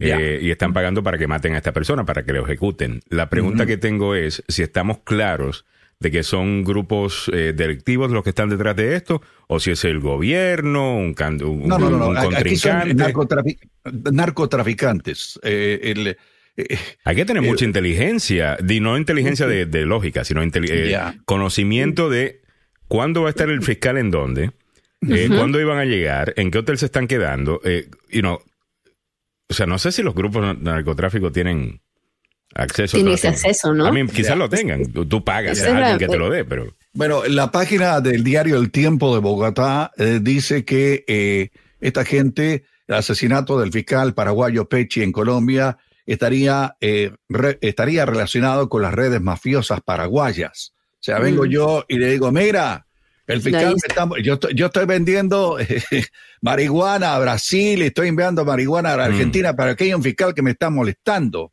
Y va a ir a Colombia, necesito que contratar a alguien allá para que le den aguacate, pues vaya, lo claro, asesinen. claro. Eh, eh, eso básicamente es lo que está reportando el diario El Tiempo de Bogotá. Porque te recuerdas página. cuando mataron al, al presidente de Haití. Eh, que salieron También. un montón y te recuerdas que salió el vicepresidente eh, hablando y yo dije en el aire, pero ¿cómo sabemos que este no está, este no es partícipe de lo que sucedió aquí? Y de hecho fue partícipe eh, Oh, yeah. de, lo, Yeah. de lo que sucedió. O sea, algunas veces uno no, no sabe al principio. Dice Daniel Coyle, a buen punto. Tu teléfono, Alejandro, solo necesitas tu teléfono. That's right. Ahí está todo. Claro. Claro. Ah, y alguien, y ahora te pueden poner eh, eh, programas donde te, te, te siguen. y- pero uno pensaría que un fiscal, o sea, si tú eres el encargado de meter preso a los narcotraficantes de tu país, tú tienes que pensar que tú te estás cuidando o que están tomando algunas medidas en contra de eso.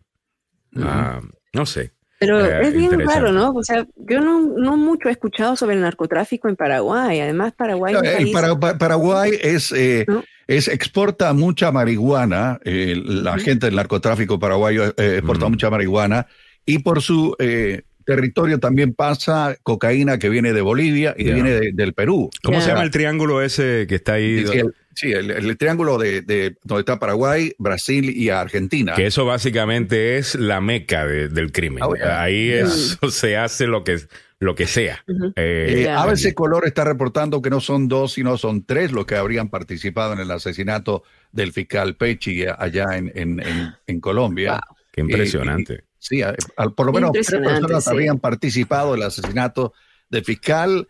Eh, de la prensa colombiana se indicó esta mañana que según los datos actuales, al menos tres personas formaron parte del atentado. Y aquí tengo que decir también que la gente en Colombia, ojo, eh, el lugar donde estaba el fiscal pasando su luna de miel, Santo Dios. estaba eh, vigilado por cámaras de seguridad y parece que tienen un video, pero no se ve bien, porque los dos tipos que eh, perpetraron el asesinato venían vestidos igual, venían con dos sombreros iguales, venían igualito, parecían Esto es de película, te digo. Ya, ya. Pero, bueno, no, y que estos sicarios, por más que inclusive si puedas ver la cara eh, de ellos, eh, lo más seguro que ni conocían, le digo, mira, tú vas a matar a este, eh, esto, esta es la misión, y vaya y ejecute. Ah, pero no sé, me suena siempre, obviamente, lo primero que se reporta son los datos que hay. Ah, y después hay, hay nueva información y me imagino que hay algunas personas haciendo las mismas observaciones de nosotros, ¿no? y, no, y vamos a ver qué, qué, sucedió. Ah, Dice Raúl Guillermo Vázquez Triana, saludos eh, hasta Cuba. Dice, el que hierro, al que hierro mata, hierro muere. Ejecútenlo. Al caballero que mató, que mató de a 58 puñaladas a la mujer. Nos escribió el abogado Julio Alemán. Eh, Para contestar la pregunta que tenías, eh, Mili, dice, posiblemente es asesinato en segundo grado por ser crimen de pasión. Y los crímenes de pasión muchas veces no comienzan con la intención de matar y entonces no hay premeditación. Uh, wow. Eh, entonces, al no haber premeditación, eh, por esa razón es la diferencia, tengo entendido, si estás premeditado, te pueden dar cadena perpetua, inclusive pena de muerte.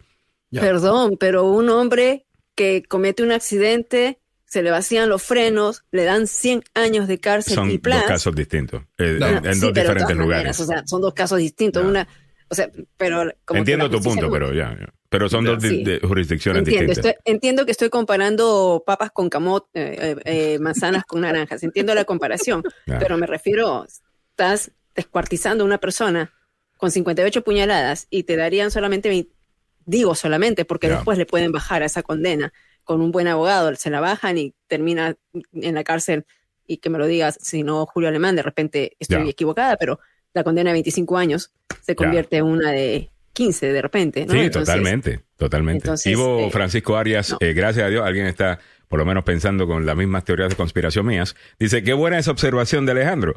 Podría ser el gobierno, pero la info salió de ahí. Eh, es que está mm. raro que, tengan, pues. o sea, tan bien ejecutado Tan precisión, ¿no? La precisión. Los, grupos, obviamente, narcotraficantes tienen un poder increíble. Ah, obviamente, y tienen una. Y las conexiones. y, están en, la triple eh, frontera. Y, y, compran información también y le pagan a funcionarios del gobierno precisamente para que, para que le den información. Eso uno nunca sabe, ¿no? Interesante el caso de, la, de igual manera, es muy, muy, muy interesante.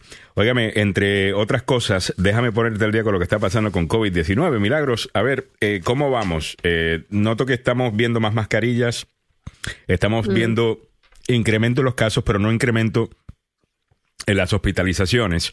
Ah, y me dicen que los números de, vacuna, de, de vacunaciones está subiendo.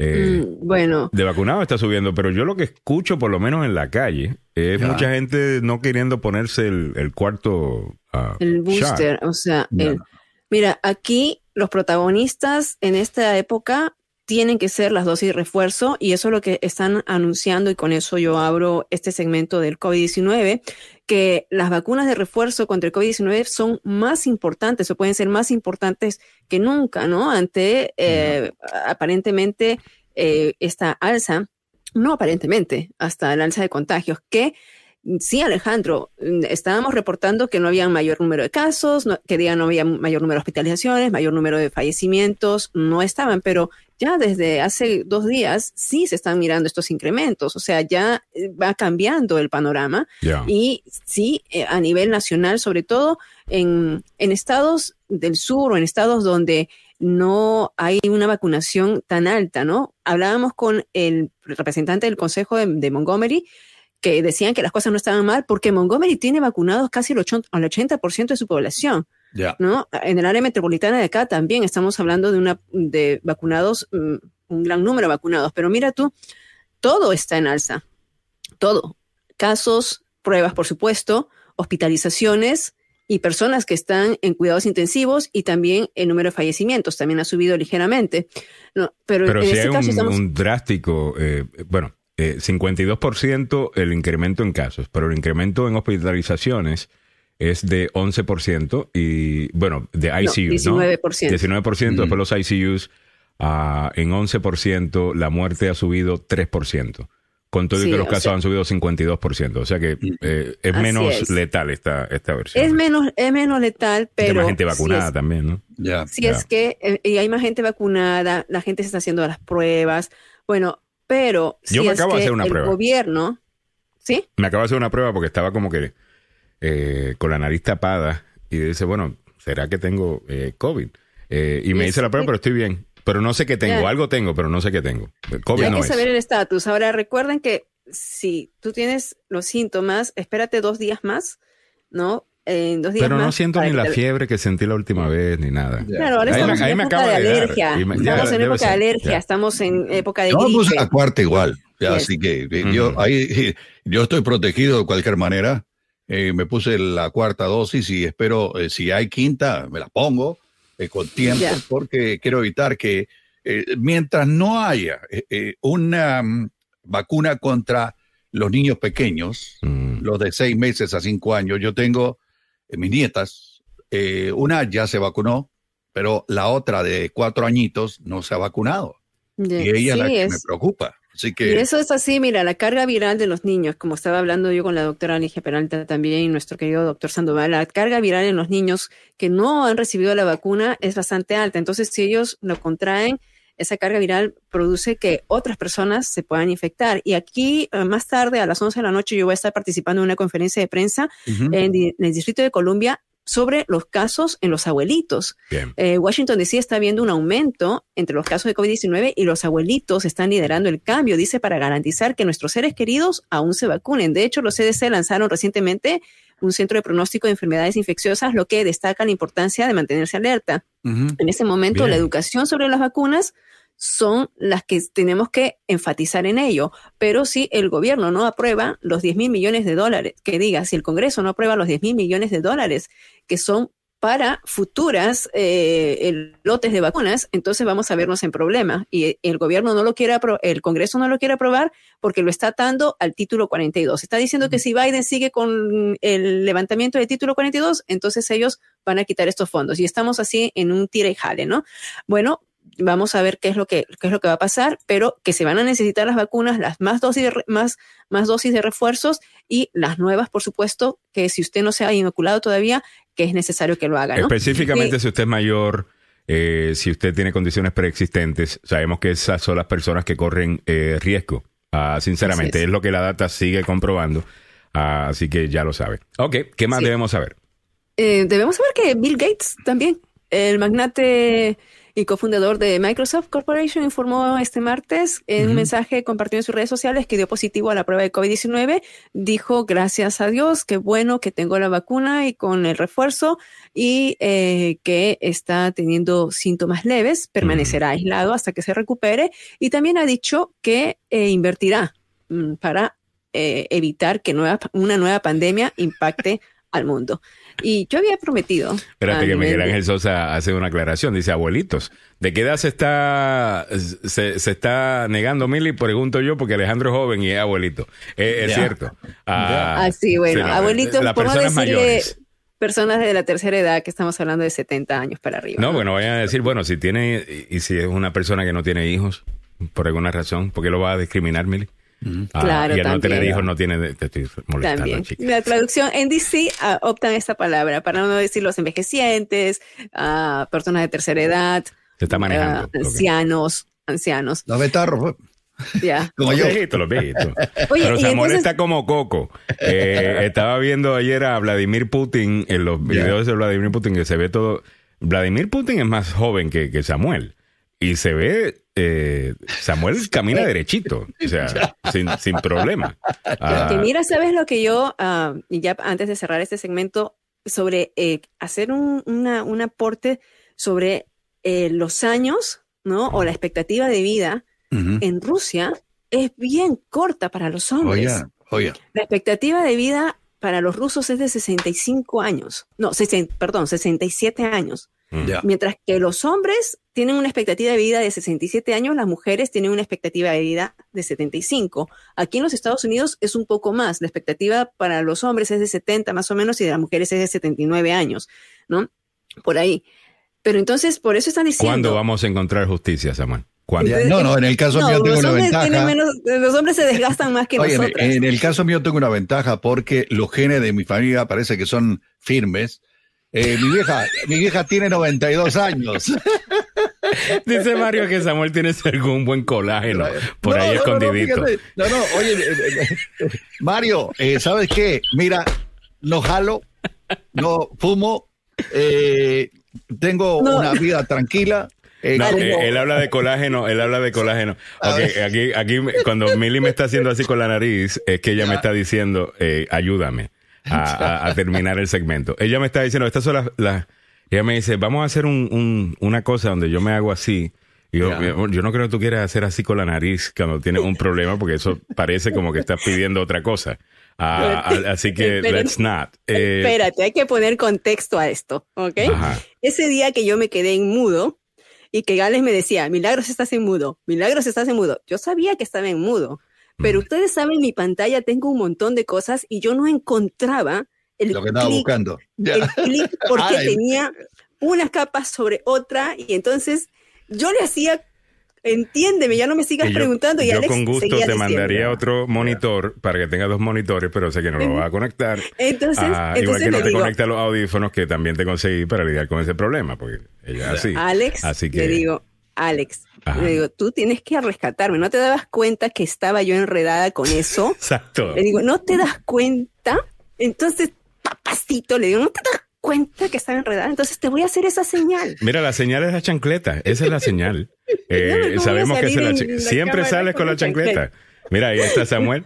Óyeme, all right. So eso es lo que está pasando con COVID-19. Este segmento fue presentado por el doctor Fabián Sandoval. El doctor Fabián Sandoval, quien, con quien estaremos hablando en un ratito a las 9 de la mañana eh, sobre muchos de estos temas. No se lo pierda. ¿A dónde nos comunicamos con el doctor Fabián Sandoval?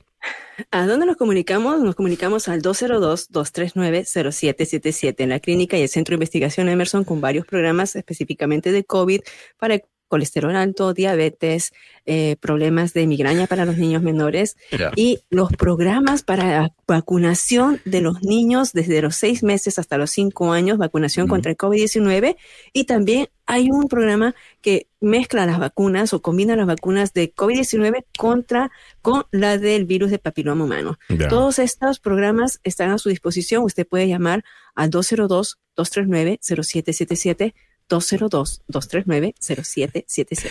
Muchas Bueno, gracias, eh, Milagros tengo Meléndez. una, una noticia que acaba de brincar en los medios de comunicación a, nivel ver. nacional, Alejandro, A ver. y eh, ahí se las dejo. Los precios subieron un 8.3% en abril en comparación con el 2002, lo que muestra posibles signos de una estabilización en la economía. Los precios subieron un 8.3% eh, en comparación a hace un año, dando a los políticos una esperanza incipiente de que la inflación galopante puede estar comenzando a desacelerarse, incluso cuando los hogares continúan sintiendo el lo- dolor en el bolsillo. A menos 8.3 es bastante. Lo que me, lo, so, asumo que lo que están diciendo acá es que el, el número que teníamos el mes pasado también estaba rondando los 8, entonces no ha subido mucho más de, de lo que se esperaba, pero 8 sigue siendo un número feo. Ah, feo, de feo. inflación. 0.3% Ok. dice. Los datos publicados el miércoles por la Oficina de Estadísticas Laborales muestran Ocho. que los precios subieron 0.3% en abril, Sí. en un mes. En Entonces ahí es donde se está, entonces ahí es donde Mm. estamos viendo que se está estabilizando. La Eh, pero no vaya a pensar de que Samuel está diciendo que 8.3% es buena noticia, ¿ok? No, no. es, es sino una que en comparación. de la, right. de la inflación. Y eh, en los últimos meses la guerra en Ucrania junto con los cierres de- por coronavirus en China han sacudido los mercados eh, a nivel mundial y han aceptado el último golpe a las cadenas de suministro, que es lo que nos afecta, elevando los precios aún más mientras las familias luchan por pagar por lo que es algo básico. Qué horrible. Eh, Sinceramente, 8.3 es bastante alto, pero bueno, si es, es, si es el caso, eso yo creo que es una buena noticia, el caso de que esté estabilizándose. Eh, la cosa, lo que quería, lo que quisiéramos es ver eh, que empiece a bajar. Cuando empiece a bajar, no se sorprenda cuando empiecen a hablar de deflación, que otra cosa que puede causar un grave problema. Ah, Me recuerdo de esta conversación al principio de los 2000, eh, que ese era el miedo. Siempre hay, por eso es que esta cosa, ¿ves? Hay un balance Sí. que hay que mantener eh, con todo esto. Bueno, caminando para adelante, 8.43, algunos comentarios que voy a leer eh, por acá.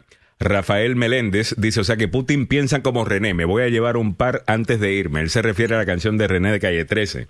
A la tiradera esa que le hizo a J Balvin, eh, donde dice, antes de retirarme me voy a llevar, eh, me voy a llevar un par antes de irme.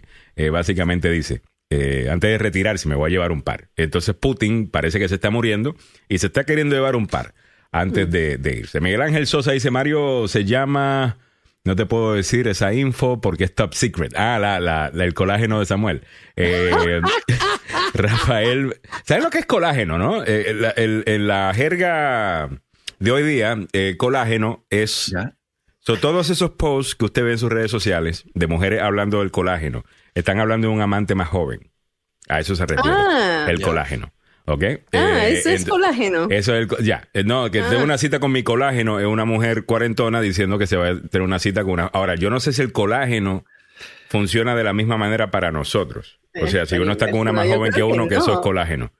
Bueno, yo tomo colágeno, pero es uno que compré en, en Costco, que, un pote. Yo creo que la mujer con un hombre joven como que se revitaliza, pero un hombre con una mujer joven, yo creo que se... mm, Eh, No te revitaliza específicamente la cuenta bancaria, asumo. No. Sí. Eh, Y la frase típica es, agüey, viejo pasto tierno. Mira para allá, qué lindo.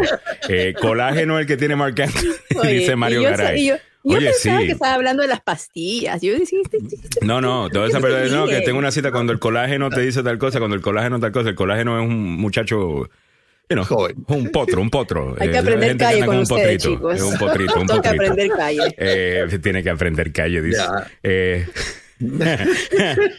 la Santa Milagros.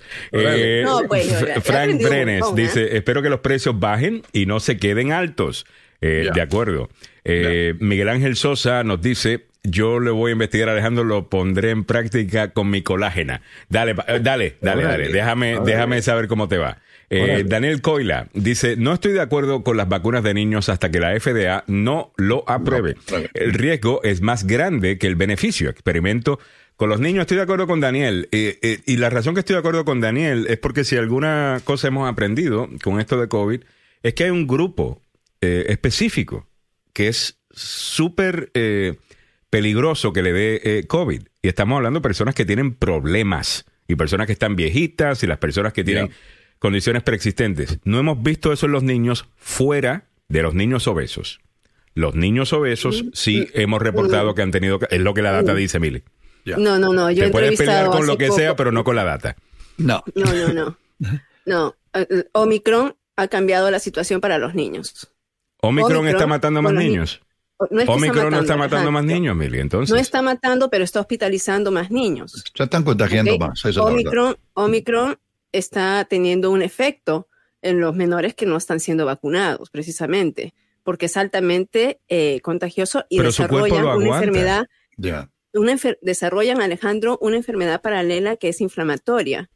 Entonces, eh, los, los niños en un gran porcentaje, y ahorita busco la información, no se le está dando mucha em, publicidad a esto a nivel de medios. Yo hice un reportaje la semana pasada en el Tiempo Latino sobre eh, esto, que eh, son los menores que están siendo más perjudicados con Omicron. O sea, no a nivel de fallecimientos, pero sí a nivel que terminan en hospitalizaciones con enfermedades que son eh, paralelas, que una- un- desarrollan a nivel, a, a raíz de... esto todo de- mientras nos están vendiendo la idea de aprobar la vacuna para los niños. Eh, bueno, también, Ale, también, o sea, Eh, Entonces yo- yo, tengo que, yo sinceramente, eh, como No, padre, no, yo- yo te de hablo padre entrevistando cuatro, expertos, padre- ¿ah? padre- no, y yo también hablando con expertos y leyendo expertos. Eh, Sí, no, no, sí, sí, porque es que la- no, no, yo tengo mis expertos. Yo también tengo lo- eh, lo- los expertos con los que yo hablo, con los expertos que yo leo y toda la información. Y todavía en la, en la comunidad científica, y el que te diga esto no te está informando. Mm. En la comunidad científica hay diferencias sobre la vacuna para los niños. Esa es la realidad. Sí, sí, sí, ok. Eh, Eh, eh, eh, eh, esto, esto, nadie está pensando que esto tiene que ser de cierta manera. Hay mucha diferencia en la comunidad científica con este tema. Esa es la realidad. Eso siempre ha habido, no solamente con la vacuna de COVID, o sea, la vacuna, cualquier vacuna, ¿no? Eso es- se, se sabe. Y hay, esa es una decisión, hay, hay que ver, por supuesto, como dices tú, hay que ver eh, el, el- si es más beneficioso ponerse la vacuna o no ah, en niños No que son yo hubiera tenido sanos. problemas Sí, dándole- Si tú eres sano. Yo si hubiera tenido sano, problemas dándole una, una vacuna a, a mis hijos pequeños ah, tan nueva como esta. Es la realidad. Yo me la hubiese puesto, yo me lo hubiese puesto y me la puse. Y me he puesto todos los boosters y lo que sea. Y les sigo recomendando a la gente que se la ponga. Lo que te estoy diciendo, yo hubiese tenido un problema con eso. Eh, a, a, sabiendas de que, bueno, pues ellos eran jóvenes saludables y que sé que le puede dar una enfermedad y que lo van a, sobrevivir. Ah, de, nuevo. Y lo hemos hablado nosotros fuera, yo también lo he hablado, yo también he dicho eso, pero cuando tú ves y que van cambiando las, las realidades, ¿no? Entonces, dependiendo del estado de salud del niño, dependiendo cómo, cómo ves al niño, cuál es el, problema que tenga, eh, si es un niño completamente sano, o sea, tienes que, cuidarte para no contagiarlo. Pero yo lo que quisiera, de la misma manera que después de que Trump se fue del poder, eh, tenían los medios que regresar a, un ambiente menos eh, partidista, porque había una cosa de oponerse a Trump por el tipo de persona que él era, right? Ah, mm. y el daño que le hacía a las instituciones del país y cómo dividía y poner a la gente a pelear eh, y el resto. Y después de que él se fue, yo digo que CNN debió haber regresado de esa posición fiscalizadora en contra eh, de Trump a una posición fiscalizadora de todos los políticos, sin importar el partido eh, que fuera. Yo quisiera que los medios hiciéramos eso mismo con la información que viene de las farmacéuticas millonarias que invierten muchísimo dinero en publicidad en todos los medios de comunicación y como usted necesita prueba de eso, ponga cualquiera de estos medios y le van a salir 10.000 comerciales de eh, métete esta pastilla, pregúntale a tu doctor si esta pastilla puede ser buena para ti. Casi te vas a morir con los efectos secundarios, pero te va a quitar estas ganas que tienes de yo no sé Exactamente. Así es, sí. Y, y, yo siento de que pasó a, como la administración Trump era tan mentirosa, y, esto sí hay que, eh, no estoy diciendo que no entiendo por qué los medios hicieron esto, I get it. Simplemente quisiera recordarles, ya pasó ese momento, vamos a regresar a lo que debe ser nuestra función habían tantas mentiras saliendo de la Casa Blanca que era, pues, pues déjame irme con, con quien, a quien puedo confiar. Y de alguna manera eso se convirtió en las farmacéuticas.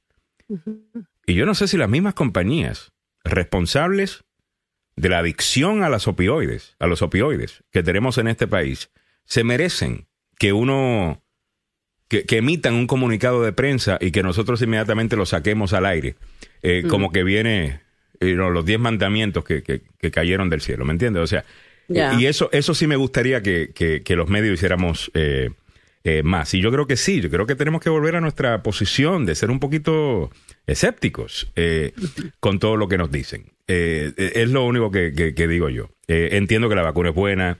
Mili estudia este tema, o sea, la que más que yo conozco que sabe del tema de, COVID es Mili. es lo único que ha hecho los últimos tres años. Eh, investigar esto. Pero sí tengo mis dudas todavía con lo que me dice las farmacéuticas, incluso hasta el gobierno eh, con este tema. No, yo, yo te hablo porque entrevisté a la doctora Ligia Peralta, quien es una persona que está, eh, o sea, bien metida en este asunto, es pediatra y tiene una, una fundación mm. sin fines de lucro. Y ella me dice que Omicron ha cambiado la situación para los niños, ¿no? y, que hay que prestar mayor atención a, y, de todas maneras, eh, respecto a este conocimiento de ella y hablando con otros, eh, con otros, otros eh, doctores que también son pediatras. Y es verdad, o sea. Pero la Organización Mundial de la Salud no ha opinado así. Que de los, de los niños. sí, incluso. de que, los que están vacunados tienen menos carga viral eh, que, los otros. E, eso yo entiendo que hay doctores que, están diciendo eso, pero no sé si eso es universal o sí. Mm. No, lo que están mirando simplemente que los niños están siendo más afectados. Porque recuerda, nos eh, dijeron que la gente que no opine igual que el resto, esos son teorías de conspiración y no podemos hablar con ellos. Ah, y, son peligrosos. Entonces me pregunto si hemos creado lo que se llama un echo chamber, ya mm. en donde solamente estamos escuchando voces que ya estamos predispuestas a escuchar y que todo pues básicamente dice lo mismo. Yo no, yo no sé si ese es el proceso científico, yo no sé si así es que debe eh, eh, funcionar esto. Yo quiero escuchar a otra gente eh, también, ¿no? Y que la mejor idea gane. Pero bueno, 8.53, estoy queriendo salirme del chancletazo que me he ganado. Sí, sí, y no, solamente te digo que los CDC dijeron esto. Okay, cada cuatro niños han sido afectados por el COVID por Omicron. Ok. Eh, antes de Pero que no, se nos estoy no te estoy cuestionando a ti, Mili. Ya. Estoy- o sea, No, no, es contigo. O sea, lo que, eh, sinceramente, no es contigo, ¿ok? Eh, Es con, con, con los medios y, all right, yo me voy a ir. ok, ha Sí, sido un placer. entiendo, porque no puedes, o sea, sí, yo pienso que yo pienso que tenemos que seguir prestando atención, sobre todo por los pequeños. Ah, right. A propósito, ¿ah? a propósito, hay escasez de fórmula láctea para bebés que se está extendiendo en todos los Estados Unidos. Eh, y por si acaso, ¿ok? Sí, Hay un- sí, hay un- reportamos eso el lunes, creo que lo reportamos. a- Ya. eh, y lo que están a nivel médico están diciendo que hay padres que están haciendo las fórmulas en casa. Ya. Porque ya en el YouTube y en todas las redes sociales, si tú tienes un, un bebé y no puedes darle lactar, ah, estás, eh, puedes hacer la fórmula de en- eh, elaborarla en casa, pero si no le pones los ingredientes y las medidas correctas, también están corriendo un riesgo, ¿no? Mm. Ah, y esta es una situación que, que para nosotros que no tenemos i- niños, eh, pues lo vemos un poquito de lejos, pero Ya. estaba escuchando de madres que sí se la ven bien complicadas por, por no encontrar este eh, las fórmulas de bebé en, en las tiendas, ¿no? Se vieran eso. O sea, yo hablé con mi amigo el Chapulín Colorado para que te pueda defender, Alejandro. Eh, dile que me pase una pastilla de chiquitolina para tomármela y desaparecerme eh, de, de aquí. Right, son las 8.54 minutos en, en la mañana. Eh, nos dice Rafael eh, Meléndez, que es eh, enfermero y nos estaba diciendo anteriormente que tiene como 15 pacientes eh, que está atendiendo en este momento eh, en el hospital en el que trabaja en Puerto Rico. Saludos para todos allá en Puerto Rico, Rafael. Y nos dice que la mayor parte de las personas son mayores, que tiene un paciente incluso de 107 años. Que Wow. Dios lo bendiga. Ah, dice, 107 no estoy en contra de la vacuna. Es más, Rafael siempre están promoviendo eh, el uso de la vacuna acá. Dice, pero esto ya me parece un marketing. Ah, ya, es que mira, hay, mu- hay, hay Sí. mucha plata con esto. Y la otra cosa que, que yo he dicho, ¿no? Que yo que- que- con lo que quiero tener cuidado, porque yo deteste a alguien, no significa que yo voy a decir que todo lo que dicen está mal. ¿Ok? Eh. Y yo detesto, ustedes saben, como yo me siento sobre Donald Trump. ¿Ok? Eso no es secreto para nadie. Eh, ahora, no significa que todo lo que él diga yo voy a tomar la posición opuesta, porque eh, le estoy dando un control a, a una persona que estoy diciendo que detesto sobre lo que yo pienso. Ah, entonces, y me imagino que algo de esto tiene que ver con, con mucho billete eh, eh, también. O sea, entonces no de todo estaba mal.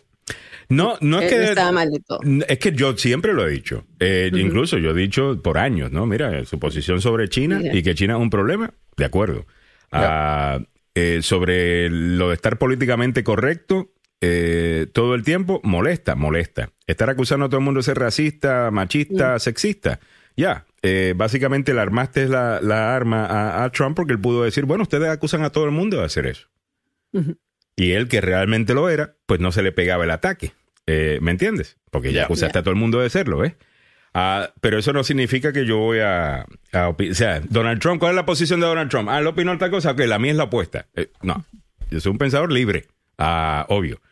8.56. Eh, a ver, entre otras cosas en el día de hoy, que le tengo miedo a, a la- Pero yo no hice, realmente, Mili, sinceramente, eh, yo no te estaba cuestionando a ti. Yo solamente estaba eh, di- diciendo que, you know, que hay otras opiniones eh, allá Sí, afuera. no, está No estoy bien, cuestionando pero- tu información. Tu información yo sé que es veraz. O sea, no estoy diciendo que no. No, Alex, tú ya estás acostumbradito ya. Exacto. Yo sé. sí. Ok, eh, ocho, no, ese ya lo leí. Disculpe. Ah, Salte de aquí, por Dios, Padre Santo, ayúdame. Ok, primaria, re- suspende. pri- primarias republicanas. El elegido de Trump vence en West Virginia, pero en Nebraska su favorito pierde. La elección del expresidente Donald Trump ganó una gran primaria en la Cámara de Representantes en West Virginia, pero Trump eh, sufrió en su primera derrota por patrocinio de 2022 en Nebraska, en donde él había apoyado al representante eh, republicano. El mañoso. eh, eh, ¿Cómo es que se llama el mañoso? Ricketts. El ma- A ver, déjame ver. Este, Ok, el representante republicano Alex Mooney derrotó a su colega representante republicano David McKinley en las primarias de West Virginia el martes por la noche, demostrando el poder de la creación de reyes del ex presidente Donald Trump en una rara contienda con dos titulares. Pero la elección de Trump para ser el próximo gobernador de Nebraska. Se quedó corta en su primera derrota de respaldo en 2022, eh, o por lo menos la campaña de Trump. La, allá parece que su candidato perdió. Sí, el candidato era, eh, ¿cómo se llamaba? Mm, Rickett, bueno, Herb, Herb, ah, Herbster, que estaban reemplazando, no es para el Senado, eh, sino este era para eh, gobernador. Entonces, él respaldó a este tipo que tú, tú tienes un historial sobre eso, ¿no, Samuel? este hombre. Estaba acusado de haber tocado de manera indebida a una muchacha sí, no una sola muchacha, sino que según, eh, según decía Nebraska Examiner, que varias mujeres, incluida una senadora estatal en funciones, habían acusado a este Herbster de manosearlas o tocarlas de manera inapropiada. Él, por supuesto, negó las acusaciones, ¿no? Ah, y el actual gobernador, que está allí en Nebraska, lo, lo condenaron, pero en lugar de hacerse a un lado, Herbster publicó un anuncio en televisión comparándose, dice, con los jueces de la Corte Suprema Clarence Thomas y Brett Kavanaugh. o sea, se comparó el tipo con, ellos. Ahora, y Brett Kavanaugh tiene que estar diciendo, óyeme, oh, animal. Eh, Oye, ¿qué estás haciendo, no? Quita, quita corta, corta. porque también la, nominación o la confirmación de Kavanaugh tuvo, fue complicada eh, por una acusación parecida al respecto. Igualmente, una acusación que salió, vieron, décadas eh, eh, más, más tarde. Una acusación que tenemos que decir, eh, pues bueno, cuando se estaba hablando del tema, pues tú puedes decir, bueno, a lo mejor esto es cierto, saquen a este tipo, investiguen, tal cosa. Ya hemos tenido varios años para investigar esto. Los medios investigaron esto para arriba y para abajo. ¿Usted ha visto un especial en el New York Times, el Washington Post, el LA Times o el Chicago Tribune? un exposé de, de, todas las otras cosas de, de, de Kavanaugh? Mm. A lo mejor es porque nunca estuvo. y por eso se comparó este candidato. Dijo, no, estos son acusaciones, por más que hubieran. Ese es el problema con las acusaciones falsas. Eh, es, que a quien le terminas haciendo daño es a las verdaderas víctimas. ¿Me entiendes? Eh, de la misma manera que va a haber un montón de gente utilizando el caso de Johnny Depp para justificar lo que han hecho en el pasado. Eh, y decir, no, no, a mí fue también como Amber Heard, o, lo que sea. Eso, eso se va a, dar. O Josie Smollett cuando dice, no, me quisieron agarrar porque yo era negro, eh, tal cosa. Ah, cuando alguien venga y ataca a una persona de verdad, dice, ah, no, tú eres un Joseph Smollett. Mm. Ese es el problema que esa gente, por eso es que lo que hace esta gente con acusaciones falsas, por eso es que molesta tanto, eh, porque le hace daño a las verdaderas víctimas de esos crímenes.